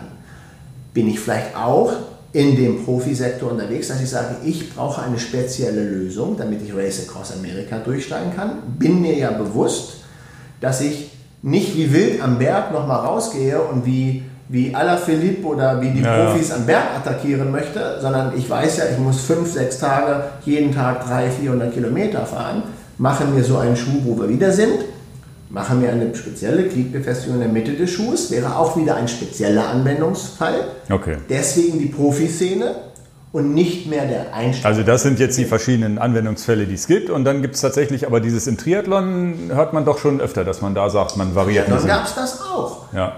Paula Newby-Fraser, auch wirklich nerdiger Talk wieder, als die achtfache Weltmeisterin, hatte auch oft das Glied Genau in der Mitte vom Fuß. Auf flachen Strecken wahrscheinlich dann. Na klar, die muss okay. Hawaii gewinnen. In Hawaii gibt es aber auch gar keinen Berg. Mhm. Und da gibt es viele Sachen, die wir nie erfahren werden, weil da Leute auch nicht drauf eingehen wollen. Und die wollen auch kein Close-up-Bild davon haben. Mhm. Und natürlich gibt es mit, mit Zeitalter, wo alles abfotografiert und dokumentiert wird, kann man natürlich auf die Suche gehen und sagen, hast du mal den Profiathlet gesehen? Ja. Der hat aber eine komische Fußeinstellung. Okay. Das ist dann der nerdige Bereich. Wer alles durchforsten will, der wird solche Bilder finden. Also das sind dann diese Randbereiche, wo man dann doch wieder mal was anders macht und so weiter. Na gut, also dann würde ich jetzt nochmal auf die, äh, ja letztendlich gehen wir jetzt, haben wir viel besprochen. Also wir haben geklärt, Rennrad, Mountainbike. Wir haben geklärt, Glied ist wichtig, wo man es hinschraubt. Und äh, Anfänger nehmen da bitte jetzt erstmal die optimale Position, so wie sie vorgegeben ist, probieren das aus. Und wenn sie dann Probleme haben, kann man immer noch ändern. Und jetzt habe ich noch zwei Punkte. Einmal, welche Marke nehme ich? Und dann habe ich noch den Punkt Powerpedal, den ich nicht äh, vergessen will. Den ja. will ich zumindest noch einmal ansprechen. Ja. Jetzt geht es darum, welche Marke. Und da bin ich ja jetzt umgestiegen auf Speedplay. Mhm. Ich fahre die, die, die ähm, Speedplay Ach, wie heißen sie denn jetzt? Also im Mountainbike, die, Mountainbike heißt es Scissor und die anderen heißen, wie heißen die Roadpedale von Speedplay jetzt? ähm, sch, äh, schreibe ich, ah, ZC, nee, nee, die haben doch einfach nur einen Buchstaben, ne? Jedenfalls die Speedplay-Pedale. Jetzt ich google das mal. Falsche, äh, du musst in unseren Shop gehen, da haben wir die. Ja, ja, ja, genau. Ich gucke nochmal, wie die heißen. Also die, die, die Rennradpedale von Speedplay erkennt ihr in einem Feature danach, dass sie aussehen wie ein Lolly, so ein Lollipop. Da ist die Achse Zero. Zero. Die ja. gibt es in verschiedenen Geschmacksrichtungen, auch die Zero und auch die, die, die Scissor, genau. Also die, die Speedplay. Und die Speedplay ähm, bin ich ganz früher schon mal gefahren, fand ich gut, aber da war das Glied ganz doof. Und bei Speedplay sind die einzigen, wo das Glied sozusagen die Befestigung übernimmt. Das heißt, das, was du unterm Schuh sitzen hast, ist das, was das dich. Genau, das ist das, was dich sozusagen, was sich in das Pedal reinbeißt. Während alles andere, Look, Shimano und ähnliches, ist es so, dass, dass äh, der bewegliche Teil die Pedale selber Richtig. ist. Ähm, für mich hat das Speedplay den Vorteil, weil ich äh, finde, das ist der einzige beidseitige Einstieg im Rennradbereich. Genau, ich, bin, ich, bin, ich bin ein Honk, was das angeht. Diese, äh, jedes Mal muss ich runtergucken, ja, wie ging das mit dem Pedal? Egal, ob es Shimano oder Look ist. Ja. Es ist bei mir, ich weiß auch nicht, äh, vielleicht liegt es an meinen Kurbeln, vielleicht muss ich mal eine andere Kurbel versuchen. Es ist immer falsch rum. Okay. Ich weiß, ich weiß auch, ich habe auch Berichte, man muss das eigentlich erfühlen und wenn man dann mit dem Fuß und so weiter, dann fühlt man das schon. Und Aber wir können es dabei belassen, du bist davon relativ. Ich bin ganz froh, wenn ich, ich finde es total super, wenn man, wenn man einfach von oben reinklickt und so weiter. Ich würde aber, das muss ich auch ganz ehrlich sagen, ein Speedplay-Pedal nie einem Anfänger empfehlen. Weil es ist relativ kompliziert in der Installation. Das heißt, man darf die Schrauben nicht zu fest drehen. Wenn man die zu fest dreht, klickt nämlich erstmal gar nichts. Und es ist nicht dieser Mechanismus, ein, ein Klickpedal, ich weiß nicht, wie ich das jetzt erklären soll in Worten, ist so, du gehst vorne mit dem C rein und dann hinten mit der Hacke klickst du rein. Ja. Und bei Speedplay musst du von oben nach unten genau treffen und Klick machen. Ja. Und nicht irgendwie, wenn, wenn du das sozusagen mit, dem, mit der gleichen Bewegung wie beim Mountainbike-Pedal machst, vorne rein, hinten Klick runter, das funktioniert nicht. Das heißt, das muss man wissen und es ist schwierig zu installieren und wenn, dann muss man wahrscheinlich auch am besten einen Händler nehmen, der ihm das einmal zeigt. Ich habe auch ein Video mal vorbereitet. Leider habe ich da irgendeinen Take vergessen aufzuzeichnen, deswegen konnte ich es noch nicht hochladen, wie man das, wie man das Ganze aufmacht. Das heißt, ich fahre das wegen dem beidseitigen Einstieg und ich fahre das Mountainbike von Speedplay auch. Mhm. Das nennt sich Scissor. Und da haben wir mal ein Video gemacht auf der Interbike, wo wir den Chef von, von Speedplay interviewt haben, der uns das genau erklärt hat. Das hat, das Scissor-Pedal ist wirklich auch vom Ein- und Ausstieg wirklich sehr leicht wie ein SPD-Pedal, was man sonst so kennt. Und hat aber den Vorteil, dass das Pedal äh, und der Glied direkt am Pedal fixiert ist, ja. während das SPD-Pedal sich die Stabilität über die seitlichen Noppen des Schuhs holt. Ja. Das heißt, du hast fast eine Rennrad-ähnliche Auflagefläche, die ist nicht so groß wie beim Rennrad, aber zumindest so fest mit dem Schuh verbunden Man wie mit dem Rennrad. Kann das noch ausdrücken, der Schuh hat also keine seitliche Kippelbewegung mehr, wo ja. jeder Bikefitter total ausrastet, weil das eine Varus-Valgus äh, beeinträchtigt. Also seitliche Kippelbewegung, damit meinen wir, der Fuß ist gerade und schwenkt sich nach rechts und links wie so ein genau. Schiff. Ja, Valgus nach innen zum ja, ja. gerichtet, Varus Und das soll da nicht mehr passieren können. Es fühlt sich sehr straßenmäßig an, ja. hat aber einen entscheidenden Nachteil. Einmal Scissor, immer Scissor. Das heißt, wenn ich jetzt bei uns ein SPD-Fahrrad fahren will, brauche ich eigentlich, muss ich theoretisch die Glieds umschrauben oder einen anderen Schuh haben. Das heißt, man fährt ein sehr selten vor, vorkommendes Pedal. Das heißt, wenn ich jetzt auf La Palma bin und mache mir das Pedal kaputt, dann muss ich mir ein SPD-Pedal kaufen und gleich die Cleats dazu, was auch immer. Ne? Aber um als Kaufberatung ranzugehen, du kaufst dein erstes Gravelbike, du kaufst dein erstes Mountainbike-Pedal und deinen ersten Schuh ist das Scissor sensationell gut. Weil du kommst ja auch dann, wenn du das zweite Rad kaufst, den zweiten Schuh kaufst etc., dann kaufst du ja auch wieder Scissor. Ja, Das ist der einzige Grund, warum ich es nicht habe weil ich viele Räder habe, viele Pedale. Ja, ja, und ganz viele Pedale zu Hause. Wenn ich ja. alles einmal austauschen sollte, bin ich 2000 Euro los. Nur mal eben für ein Pedal. Ja, ja. also es war tatsächlich eine kostspielige Einheit. Das war bei mir auch so. Ich habe tatzusatzdlich XDR verkauft, Scissor gekauft. Bevor wir abschweifen, gebe ich noch einen Profi-Tipp, ähm, weil wir dann wieder die Profis ein, einladen. Habt ihr also einen Mountainbike-Schuh, SPD Shimano, das ist ja die Marke, die wir dann nennen können, ähm, wo, der, wo die Sohle beim Mountainbike einen, einen entscheidenden Teil hat, äh, dass die Kontakt zur Auflagefläche des Pedals hat, hat die das nicht, ist da Luft und euer Schuh kann in sich kippeln, ja. nach innen, nach außen, also Varus-Valgus-Bewegung. Ja. Dann geht zum Schuhmacher und lasst euch die Sohle auffüttern. Auch beim Mountainbike-Schuh. Die Schuhmacher können da die haben andere Klebstoffe, als ihr bei, beim Baumarkt kaufen könnt. Und die können dann ein Millimeter entweder innen oder außen oder okay. auf beiden Flächen auf, aufdicken. Weil das ist tatsächlich Kann ganz wichtig. Mountainbike-Schuh rechts und links sind halt diese Stollengeschichten genau. und die sind dafür verantwortlich, dass sie auf dem Pedal sitzt. Und das ist halt Gummi, das heißt, es ist immer ein bisschen beweglich und das ist bei dem Scissor anders. Also entweder ihr kauft das Scissor, äh, wie du schon gesagt hast, gleich als, als erstes. Dann macht ihr alles richtig. Dann ist das wirklich super und dann geht ihr los und guckt bei Ingo bei den eBay Kleinanzeigen könnt ihr dann auch günstig die, die SPD-Pedale kaufen, wenn ihr geht dann auch. Ne? Und, äh, nein, also das ist, ist, ist tatsächlich eine Empfehlung. Das Mountainbike-Pedal finde ich gut. Was ich tatsächlich an dem Pedal finde, dass man relativ, also man kommt sehr, sehr leicht raus. Relativ schnell mit einer seitlichen Bewegung finde ich, man kommt ein bisschen schneller raus als beim SPD-Pedal muss man sich aber auch konzentrieren, ne, dass man es nicht aus Versehen mal rauskommt. Das ist mir auch schon passiert. Das muss ich, muss ich dazu sagen. Das, wie gesagt, das, Also sind wir eigentlich bei den drei großen. Jetzt haben wir noch Speedplay genau. dazugenommen. Also Speedplay, ist meine Geschichte. Du fährst Shimano und fährst du Look auch auf einem ja, Rennrad? im Rennradpedal fahre ich äh, Look aus einem, einem entscheidenden Grund, den ich gleich, gleich sage. Also ich fahre, ähm, es gibt diese drei Marken, da waren wir kurz. Es gibt ja. die Marke Speedplay, Look und Shimano. Eigentlich sind das auch wirklich die drei ja. großen. Natürlich gibt es auch noch Ritchie und äh, äh, ähm, was hätten wir jetzt noch? Time. Ja, es gibt auch Look-kompatibel und SPD-kompatibel genau. noch Marken. Also auch Look hat jetzt ein SPD-kompatibles äh, äh, Pedale hergestellt. Genau. Im Mountainbike fahre ich äh, äh Mountainbike SPD-System aus dem bekannten Grund, dass ich ja. nicht, naja, nicht, so viel Geld investieren will, auf die ganzen ja. Scissor umzusteigen. Aber habe das Scissor getestet, finde ich super. Muss aber davon Abstand nehmen, weil ich sonst wirklich alles umrüsten muss. Naja. Und äh, nicht, nur, nicht nur Pedale, sondern auch noch viel Cleats nachkaufen muss, weil ich auch Winterschuhe etc. Ja, ja. Die äh, Antwort zum äh, ich äh, ähm, kann nicht so gut damit umgehen, dass ich so viel Pflege am, am, am, am Pedal machen muss. Ich bin da faul. Ein Speedplay-Pedal in meiner Wattleistung und Gewichtsklasse, die ich unterwegs bin, muss ich ein bisschen mehr abschmieren. Hab null Bock drauf. Ja, ja, da gibt es extra so ein, stimmt, also gibt es so eine Fettpresse. Deswegen ja. fahre ich das Speedplay im Rennrad nicht. Im Rennrad also fahre ich klassisch Look. Und warum fahre ich nicht klassisch Shimano, sondern Look? Weil natürlich, erstmal Look ist eigentlich der Erfinder im Rennradsektor. Mhm. Das finde ich auch immer ganz wichtig. Die haben mal angefangen mit einer Skibindung, die Firma mhm. Look, französische Firma. Und jetzt werde ich belächelt, aber ich habe halt auch noch viel Campagnolo zu Hause.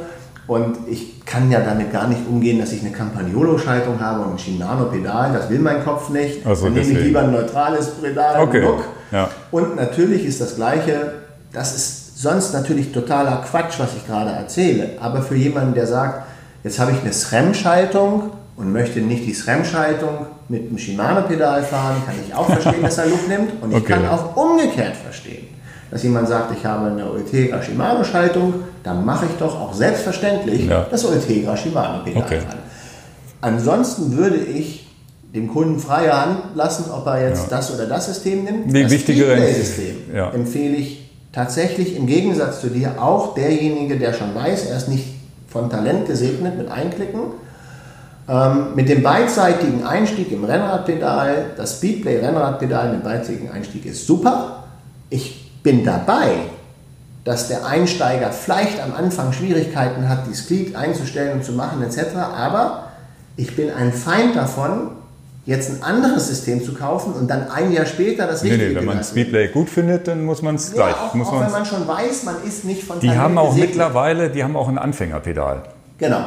Ich wollte sagen, ich bin der Meinung, wenn ihr sowieso Rennrad fahren wollt und sagt, ich nehme in jedem Fall beidseitigen Einstieg, dann dann ist vielleicht nicht die Eingewöhnungsphase eine Woche, sondern mhm. drei, aber ihr kriegt das in den Griff. Die verkaufen ja, ja. ja nicht Produkte, die nicht funktionieren. Ja, ja.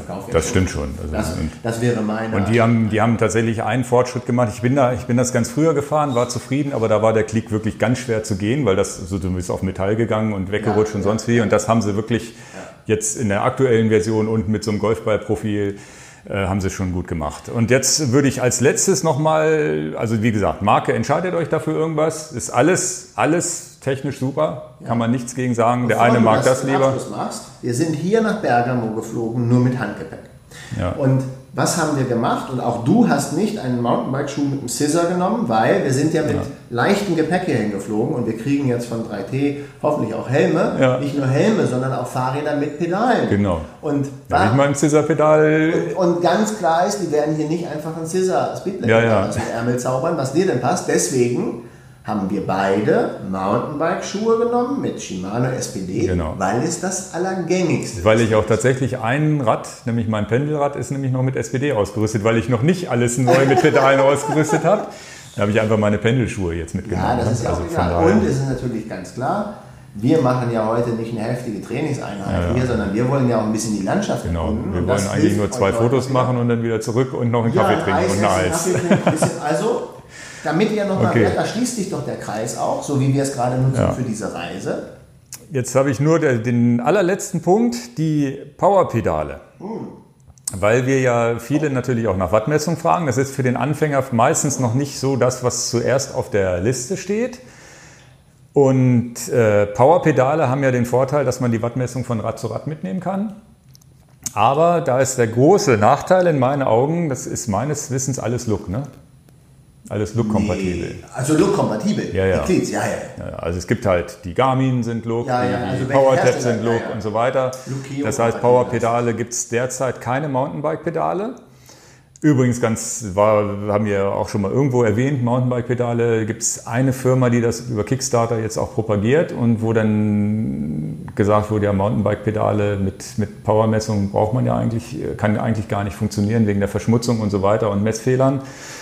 Jedenfalls äh, gibt es derzeit nur Roadpedale mit, mit Wattmessung. Das heißt, das fällt schon mal für jeden raus, der eigentlich eine Mountainbike und Gravel fahren will. Ja. Und ansonsten muss man das im Hinterkopf behalten, wenn ich mir jetzt eine Rennradpedale kaufe und überlege, naja, Wattmessung brauche ich noch nicht, aber vielleicht in einem Jahr. dann kauft euch jetzt eine Look-Pedale. Keine Speedplay-Pedale. Und nicht irgendwie Speedplay oder, oder Shimano, weil ihr wisst, okay, dann kann, ist das zumindest kompatibel mit vielleicht der Powerpedale, die ich in zwei Jahren mir gönne. Sehr guter Punkt. Ja, das ist, wollte ich zumindest mal so ange, angesprochen haben, dass man das zumindest im Hinterkopf hat. Ansonsten glaube ich jetzt, dass wir alles durchgesprochen haben. Und am Ende doch noch Pedalen gemacht. Ja. Und äh, ja, sehr schöne Location hier, hat Spaß gemacht hier bei 3T. Ich hoffe, für euch war es jetzt auch interessant, hier mal so ein bisschen hinter die Kulissen zu hören, zumindest schon mal, und dann später auch, auch neue, zu schauen mit dem Video. Neue Technik getestet, hier keine ich Kopfhörer hoffe, auf. genau, ich hoffe, dass mit der Technik hat hier Kamera funktioniert. überhitzt hat. Also die, hat, die ist jetzt weitergelaufen. Ne? Also das, die Osmo Action bei 4K, 50 oder 60 Frames, äh, drei, eine halbe Stunde hat sie durchgehalten. auch, ich habe ja auch Osmo Action Videos schon gemacht, das ist vielleicht für den einen oder anderen auch interessant. Die 1080p jetzt, hier, die haben jetzt glaube ich anderthalb Stunden schon durchgehalten. Ich fühle mal, ob die heiß ist. Na, heiß ist sie trotzdem. Jetzt ist sie ein bisschen runtergegangen. Wir können ja einmal hier rumschwenken. Ne? Einmal hier durchs Fenster schwenken, kriegen wir das hin? Ich guck mal. So. Ich ziehe dich kurz raus, darf ich das? Nee, nee, lass mal drin. Ich kann das hier so zeigen. Damit ihr ein bisschen seht. Das heißt, da hinten ja. rechts ist das Lager. Ich nehme es mal. Nee, nee, ich hab's, ich hab's, ich hab's. Okay. Hinten, hinten rechts sieht man das Lager. Hier unten noch so zwei Meetingräume. Alle, die das jetzt bei iTunes hören, sehen gar nichts. Aber wir beschreiben das gerade. Genau, also man, wir sitzen hier in so, das ist ganz cool gemacht da, 3T hier so. Ich schwenk dich mal ab. Selbstgemachte. Ähm, selbstgemachte Container, also ein Container-Style gemacht, nur ein bisschen breiter. Ich das mal, dann schwenke ich hier mal nochmal so durch. Hier ein Rad, was wir uns hingestellt haben. Genau. Da der Ingo. hier nochmal hin. Und äh, auf der anderen Seite, wenn ich da mit dir zusammen hingehe, komm, das machen wir noch, dann seht ihr noch ein bisschen. Ganz wichtig, die Kaffeemaschine. Die Kaffeemaschine ist ein ganz wichtiger Bereich in Italien. Kommst du mit? Ja, ne? ja, ja, ich versuch's. Okay. Aber wir sind jetzt eigentlich schon im Abspann und wer hätte gedacht, dass wir einen Abspann drehen, einfach so Freestyle-mäßig. Wollen wir das mal so lassen dabei? Gut, äh, ja, dann lassen wir es dabei. Genau, haben wir es. Viele Grüße aus Bergamo und äh, dann demnächst dann wieder bei uns im Studio. Und ja, vielen, vielen Dank fürs Zuhören. Fragen an podcast.enjoyyourbike.com oder in die Kommentare und dann bis bald. Tschüss. Tschüss.